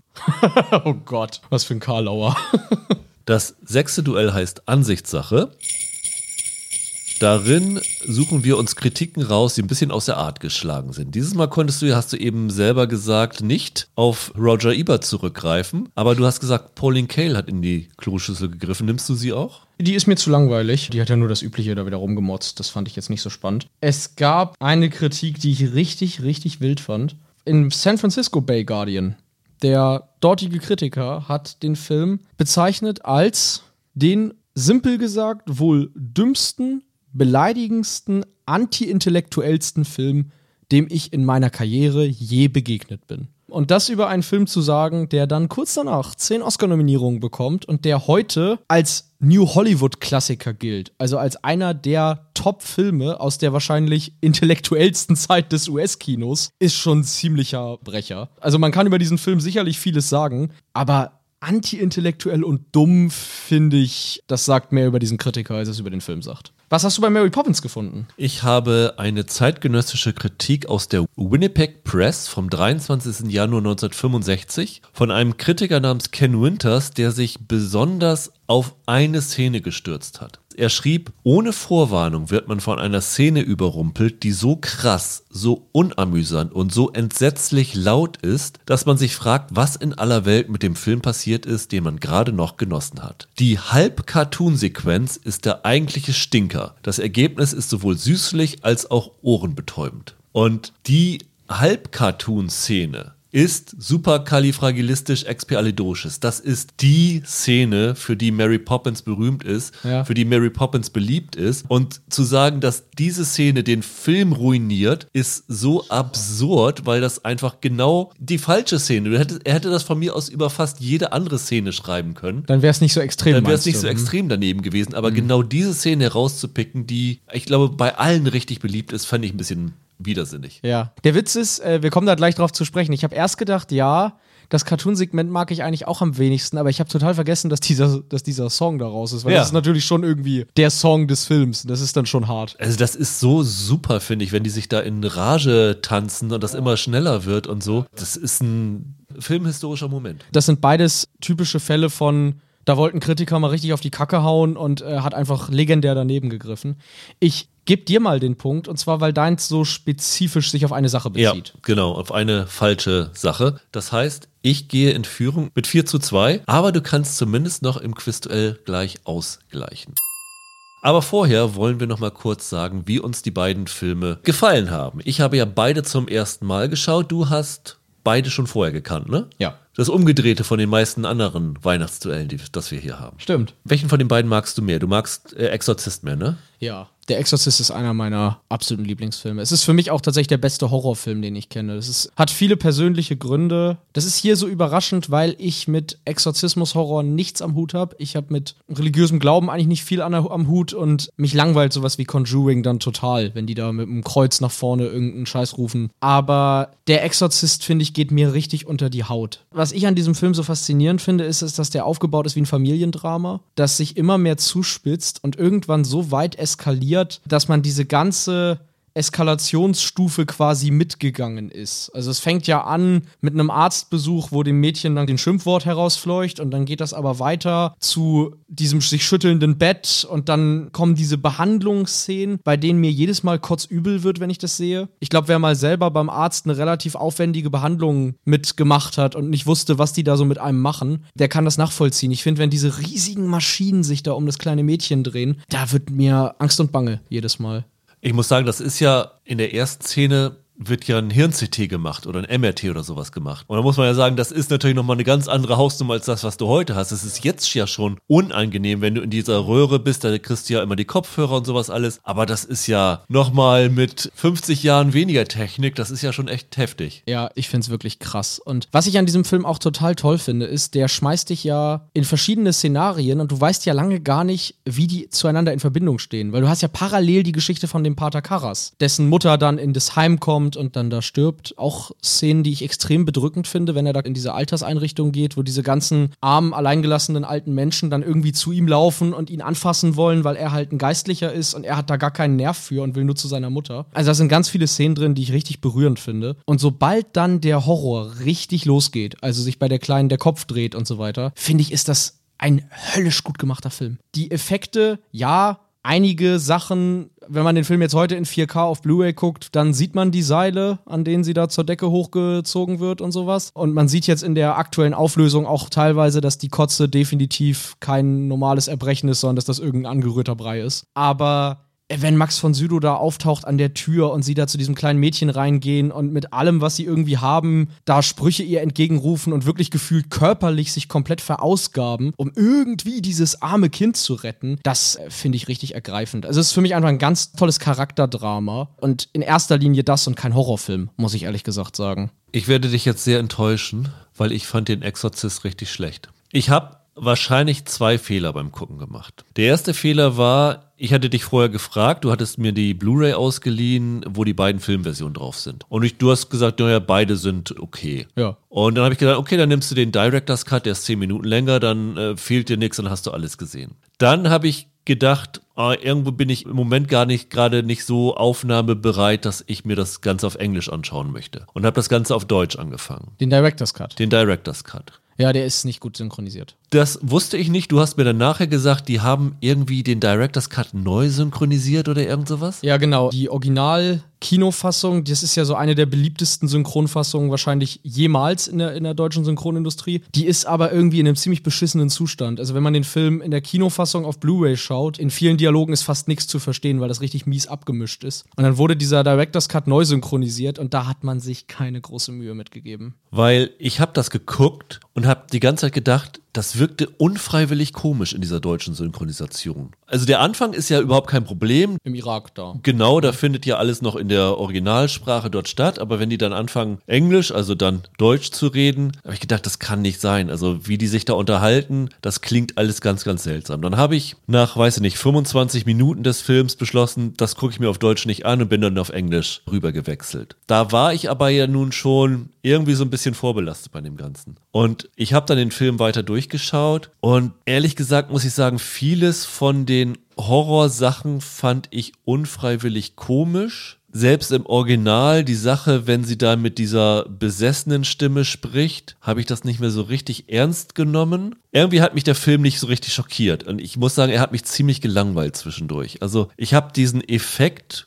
diesen Horror-Effekt, der unheimlichste Film aller Zeiten, hier überhaupt nicht verspüren können. Und ich hatte auch so ein bisschen das Gefühl, dass der Film sehr, sehr langsam in die Pötte kommt. Es ist nach heutigen Maßstäben ist das sicherlich so. Ich weiß gar nicht, was im Director's Cut alles anders ist. Haben sie zum Beispiel in dieser Irak-Sache noch was dazugenommen oder so? Ist es nur die Spider-Walk-Szene auf der Treppe? Der Spider-Walk, es ist das Gespräch zwischen Merrin und Karas darüber, warum dieses Mädchen auf der Treppe. Es ist eine weitere Arztszene, wo sie irgendwie so steht und so komisch summt und sich auf den Boden setzt. Erinnerst du dich? Ja, das hätten sie aber zum Beispiel auch sich sparen können. Und halt ich. diese letzten zwei Minuten. Dieses Gespräch hast du gesagt. Genau, wenn die sich für, fürs Essen ja, verabreden. Aber mehr ist es nicht. Es sind nur diese paar Minuten. Also, da muss ich sagen, der hat mich nicht gepackt. Vielleicht war es eine falsche Stimmung, vielleicht will ich, gucke ich mir irgendwann nochmal in der Originalfassung im Original an, aber mich hat sie nicht erwischt. Ich glaube, was ein Fehler ist, den viele machen, womit ich jetzt nicht sagen will, dass du einen Fehler machst, ist ja alles Geschmackssache. Aber was ein Fehler, glaube ich, ist, den viele heute machen, wenn sie diesen Film zum ersten Mal sehen, ist, wie gesagt, er hat ja den Ruf, der erschreckendste Film aller Zeiten und so weiter. Und dann erwartet man halt so einen krassen Horrorfilm. Und das ist es halt, wie gesagt, nicht. Nee. Es ist ein Charakterdrama. Du hast natürlich diese Momente, drehender Kopf und Spider-Walk und sowas alles, aber der eigentliche Exorzismus findet erst in der letzten halben Stunde des Films statt. Und da sind ja nun mal schon 90 Minuten oder so ungefähr um. Also bis es zu dem eigentlichen kommt, was einem der Film verspricht, dauert es ja ziemlich lange. Und ja, Charakterdrama schön und gut, aber zum Beispiel die Szene mit seiner Mutti fand ich auch ein bisschen komisch. Mit seiner, ist es seine Mutter oder seine Oma? Seine Mutter ist es. Seine Mutter. Ist so großartig. Ja, weiß ich nicht. Was ich gut fand, ist, dass er dann irgendwann am Ende dann, wenn er bei Reagan ins Zimmer geht, eine Vision von seiner Mutter hat, die dann ihm wahrscheinlich von dem Dämon vorgespielt werden. Ja, genau. Das fand ich dann ziemlich gut. Also ja, ich finde, der hat gute Momente. Der Exorzismus am Ende ist auch ziemlich gut. Und was ich auch ehrlich gesagt ziemlich gut finde, ist, dass dieser Exorzismus da ja nicht ein einmaliges Event ist, sondern dass sie sich wirklich zwischendurch erholen müssten von dem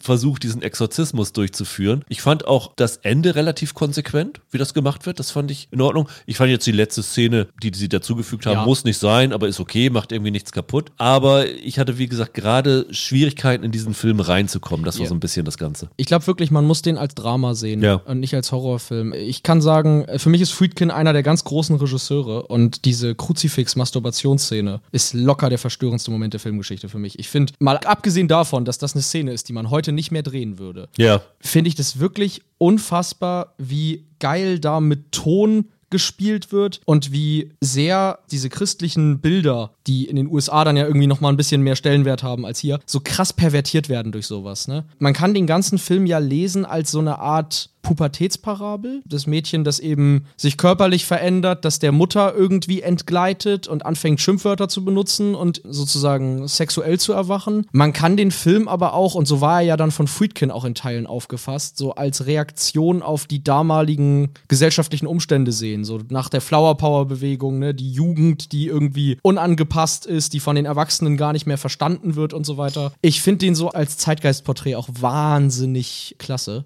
Was ich im Nachhinein gelesen habe und was du mir dann eben im Vorgespräch auch gesagt hast, wenn ich das mehr aus dem Film selber direkt hätte rauslesen können, hätte mir das, glaube ich, besser gefallen. Also es wird ja implizit gesagt, dass diese Besessenheit, dieser Demo, der in sie gefahren ist, eine Allegorie dafür ist, dass sie misshandelt worden ist. Ja, eine mögliche Allegorie. Genau. Ja. Im, Im Roman wird angedeutet, dass deshalb die Ehe ihrer Eltern in die Brüche gegangen ist, weil der Vater da wohl, ne? Und jetzt im Film ist es der Regisseur. Genau, der dann stirbt. Ja, weil man sich ja schon fragt, was er denn da nachts in ihrem Schlafzimmer Ja, zu genau, suchen hatte. genau. Ja. Und wenn man das deutlicher herausgearbeitet hätte und es für mich mehr als tatsächlich Kommentar auf zur Wehr setzen gegen einen Missbrauch pro eingefangen hätte. Ich glaube, das hätte mir tatsächlich noch ein bisschen mehr gefallen, weil letztendlich habe ich mir beim Gucken gefragt, ja, was soll das Ganze jetzt? Wofür steht dieser Exorzismus? Was will er mir damit sagen? Du hast eben gesagt, es ist ein Kommentar zur Zeit. Wenn du natürlich in der Zeit nicht aufgewachsen bist, kannst du diesen Kommentar heute nicht mehr nachvollziehen. Wobei der Film einen da ein bisschen drauf stößt. Ne? Sie dreht ja zum Beispiel am Anfang auch einen Film über Ja. diese Bewegung und so. Also,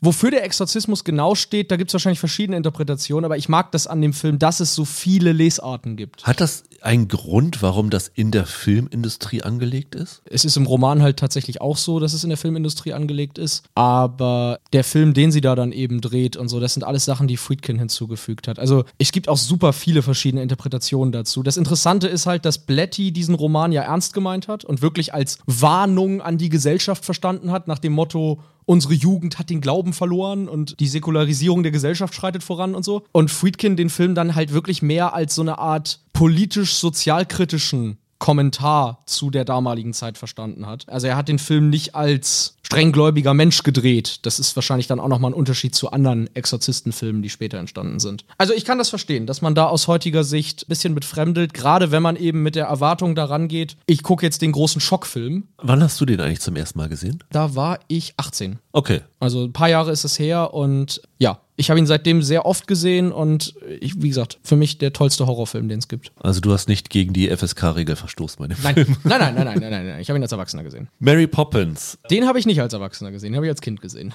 Den habe ich auch jetzt zum ersten Mal gesehen und als ich die im Stream, ich glaube bei Disney Plus läuft, ist es aktuell zu sehen, als ich auf die Startseite gegangen bin, habe ich gedacht, oh oh, zwei Stunden 25 Minuten, das ist aber verdammt lang. Dann habe ich den geschaut und gedacht, ach Mensch, für zwei Stunden 25 war der extrem kurzweilig. Also auch das ist ein Film, wo ich aber auch verstehen kann, wenn der heutzutage nicht mehr gut ankommt, weil einige Szenen sehen irgendwie veraltet aus und so. Aber ich habe da wirklich meinen Spaß gehabt und habe da so die Kreativität entdeckt, die hinter diesem Film steckt. Ja, ich fand den als Kind richtig toll und habe ihn jetzt auch nochmal angeguckt und ich finde, der lebt von Julie Andrews. Julie Andrews ist, so unfassbar gut. Es ist wirklich krass, dass sie für so einen Film Oscar gewonnen hat, weil jetzt nicht die typische Oscar-Rolle, ehrlich nee. gesagt. Normalerweise heute gibst du einen Oscar dafür, wenn Denzel Washington auf einmal in einem Musical zu sehen ist. Oder wenn jemand sagt, oh, der Mensch, der kann auch singen, das hat er sich dafür angelernt. Und das ist ja das erste Mal, dass du jemanden siehst, also überhaupt eine Debütantin zu auszuzeichnen und dann noch für einen eher leichteren Stoff, ist schon irre. Ja, das Außergewöhnliche an ihrer Rolle in dem Film ist, dass sie 90% der Magie des Ganzen ausmacht. Also die Effekte sind zwar sehr schön und so weiter und der Film hat auch seine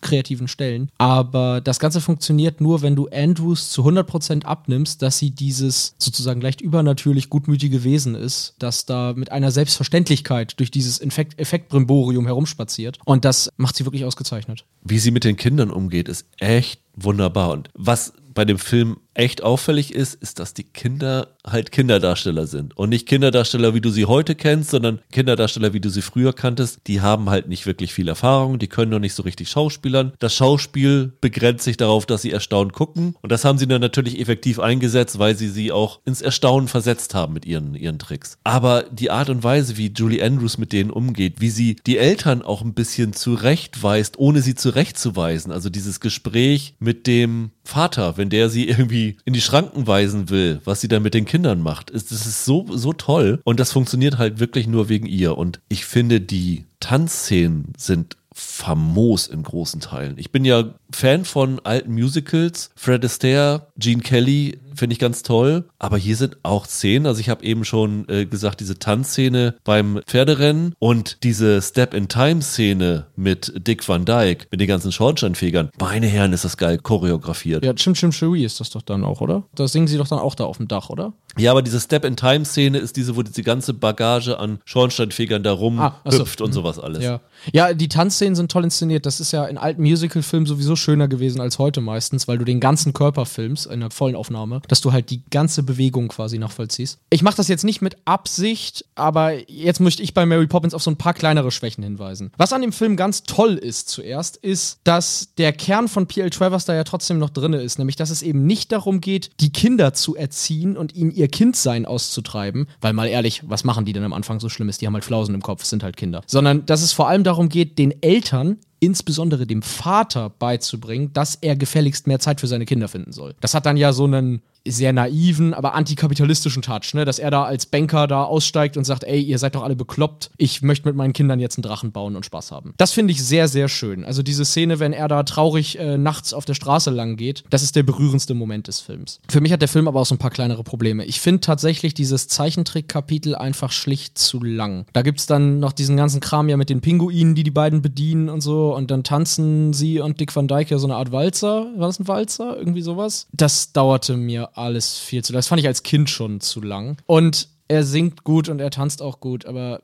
Dick Van Dyke war nicht die beste Besetzung. Nee, das hat absolut nicht. nicht nur mit diesem Akzent Nein, zu tun. Dick Van Dyke ist nicht gut, das muss man wirklich sagen. Ja, und ich mag den in anderen Filmen, aber, Entschuldige, wenn ich das mal sage, er spielt, wie sein Akzent klingt. Total übertrieben. Alles. Er hat immer so ganz wilde Grimassen, was mich dann mehr an Otto Walkes erinnert, ehrlich gesagt, als an einen Musical-Schauspieler. Der ist eine Riesenschwäche. Als Kind fand ich den ganz witzig, aber mittlerweile nervt er mich eher. Ich finde auch, dass er keine gute Chemie mit Julie Andrews hat. Ja, das Lustige ist ja, ich glaube, Walt Disney hatte ursprünglich mal die Idee, dass zwischen den beiden eine Liebesbeziehung suggeriert werden sollte. Aber das war ja auch was, wo P.L. Travers komplett dagegen war. Und das haben sie dann ja auch äh, rausgelassen. Die Chemie ist ein bisschen schwierig. Ich finde auch, wenn man den Film heute schaut, dass die Botschaft des Films ein bisschen problematisch ist, weil die Mutter ist ja Suffragette Ja. und der Vater ist ja Banker und die beiden vernachlässigen ihre Kinder, aber am Ende bringt Mary Poppins sie dazu, dass der Vater halt zwar ein bisschen netter zu seinen Kindern ist, aber trotzdem weiter fleißig arbeiten geht und die Mutter endlich das macht, was eine Frau machen soll, zu Hause bleiben und die Kinder aufziehen soll, damit die sich toll entwickeln können. Ja, Das ist ja ein Familienbild, das Walt Disney immer total propagiert hat und das wird hier wirklich ja sehr deutlich propagiert. Das ist ein bisschen der, der Zeit geschuldet, ne? Ja, definitiv. 64, klar. den Hintergrund, dass sie unbedingt Suffragette sein musste und man damit dann ja irgendwie so eine Art Frauenrechtsbewegung damit runterbuttert, das fand ich ein bisschen unglücklich, ja. Ich glaube, das ist wiederum ein Resultat der Tatsache, dass sie das ins edwardianische Ja. Zeitalter gelegt Ja. haben und wie hätte die Frau sonst nicht zu Hause sein sollen, ne? Genau, das war keine gute Übertragung. Weil ansonsten könnte man da leichter drüber hinwegsehen, aber so ist es tatsächlich ein bisschen blöde. Ich finde auch nicht alle Songs gleich gut, oder? Nein, da sind einige, einige Hammer dabei, einige sind okay. Also zum Beispiel der Song von der Taubenfüttererin, äh, den finde ich nicht so besonders. Ich finde halt, der Oberkracher ist für mich persönlich nicht supercalifragilisticexpialidocious, sondern Spoonful of Sugar? Ja, Spoonful of Sugar. Ist toll. Ich hasse diese Szene abgrundtief, weil ich immer mit dem Ohrwurm aus diesem Film rausgehe von dem Ding. Ich finde aber zum Beispiel auch Let's Go Fly a Kite oder was sie da am Ende singen nicht so schön wie viele andere. Übrigens dieser, ich glaube, Feed the Birds Song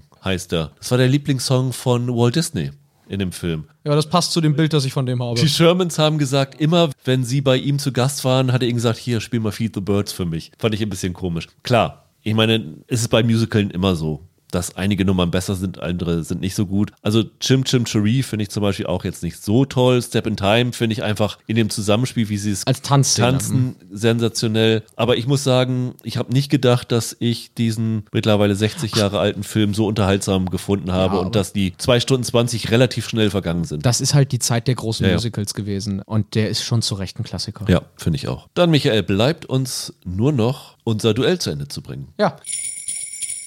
Möchtest du mir zuerst eine Frage zu Mary Poppins stellen oder soll ich dir erst eine Frage stellen zu Der Exorzist? Wenn du mit deiner Frage nicht länger zurückhalten willst, fang gerne an. Meine Frage lautet, ich weiß nicht, ob du es gelesen hast, aber Warner Brothers hat im Zusammenhang mit diesem Film die Zeitschrift Newsweek verklagt. Weißt du warum?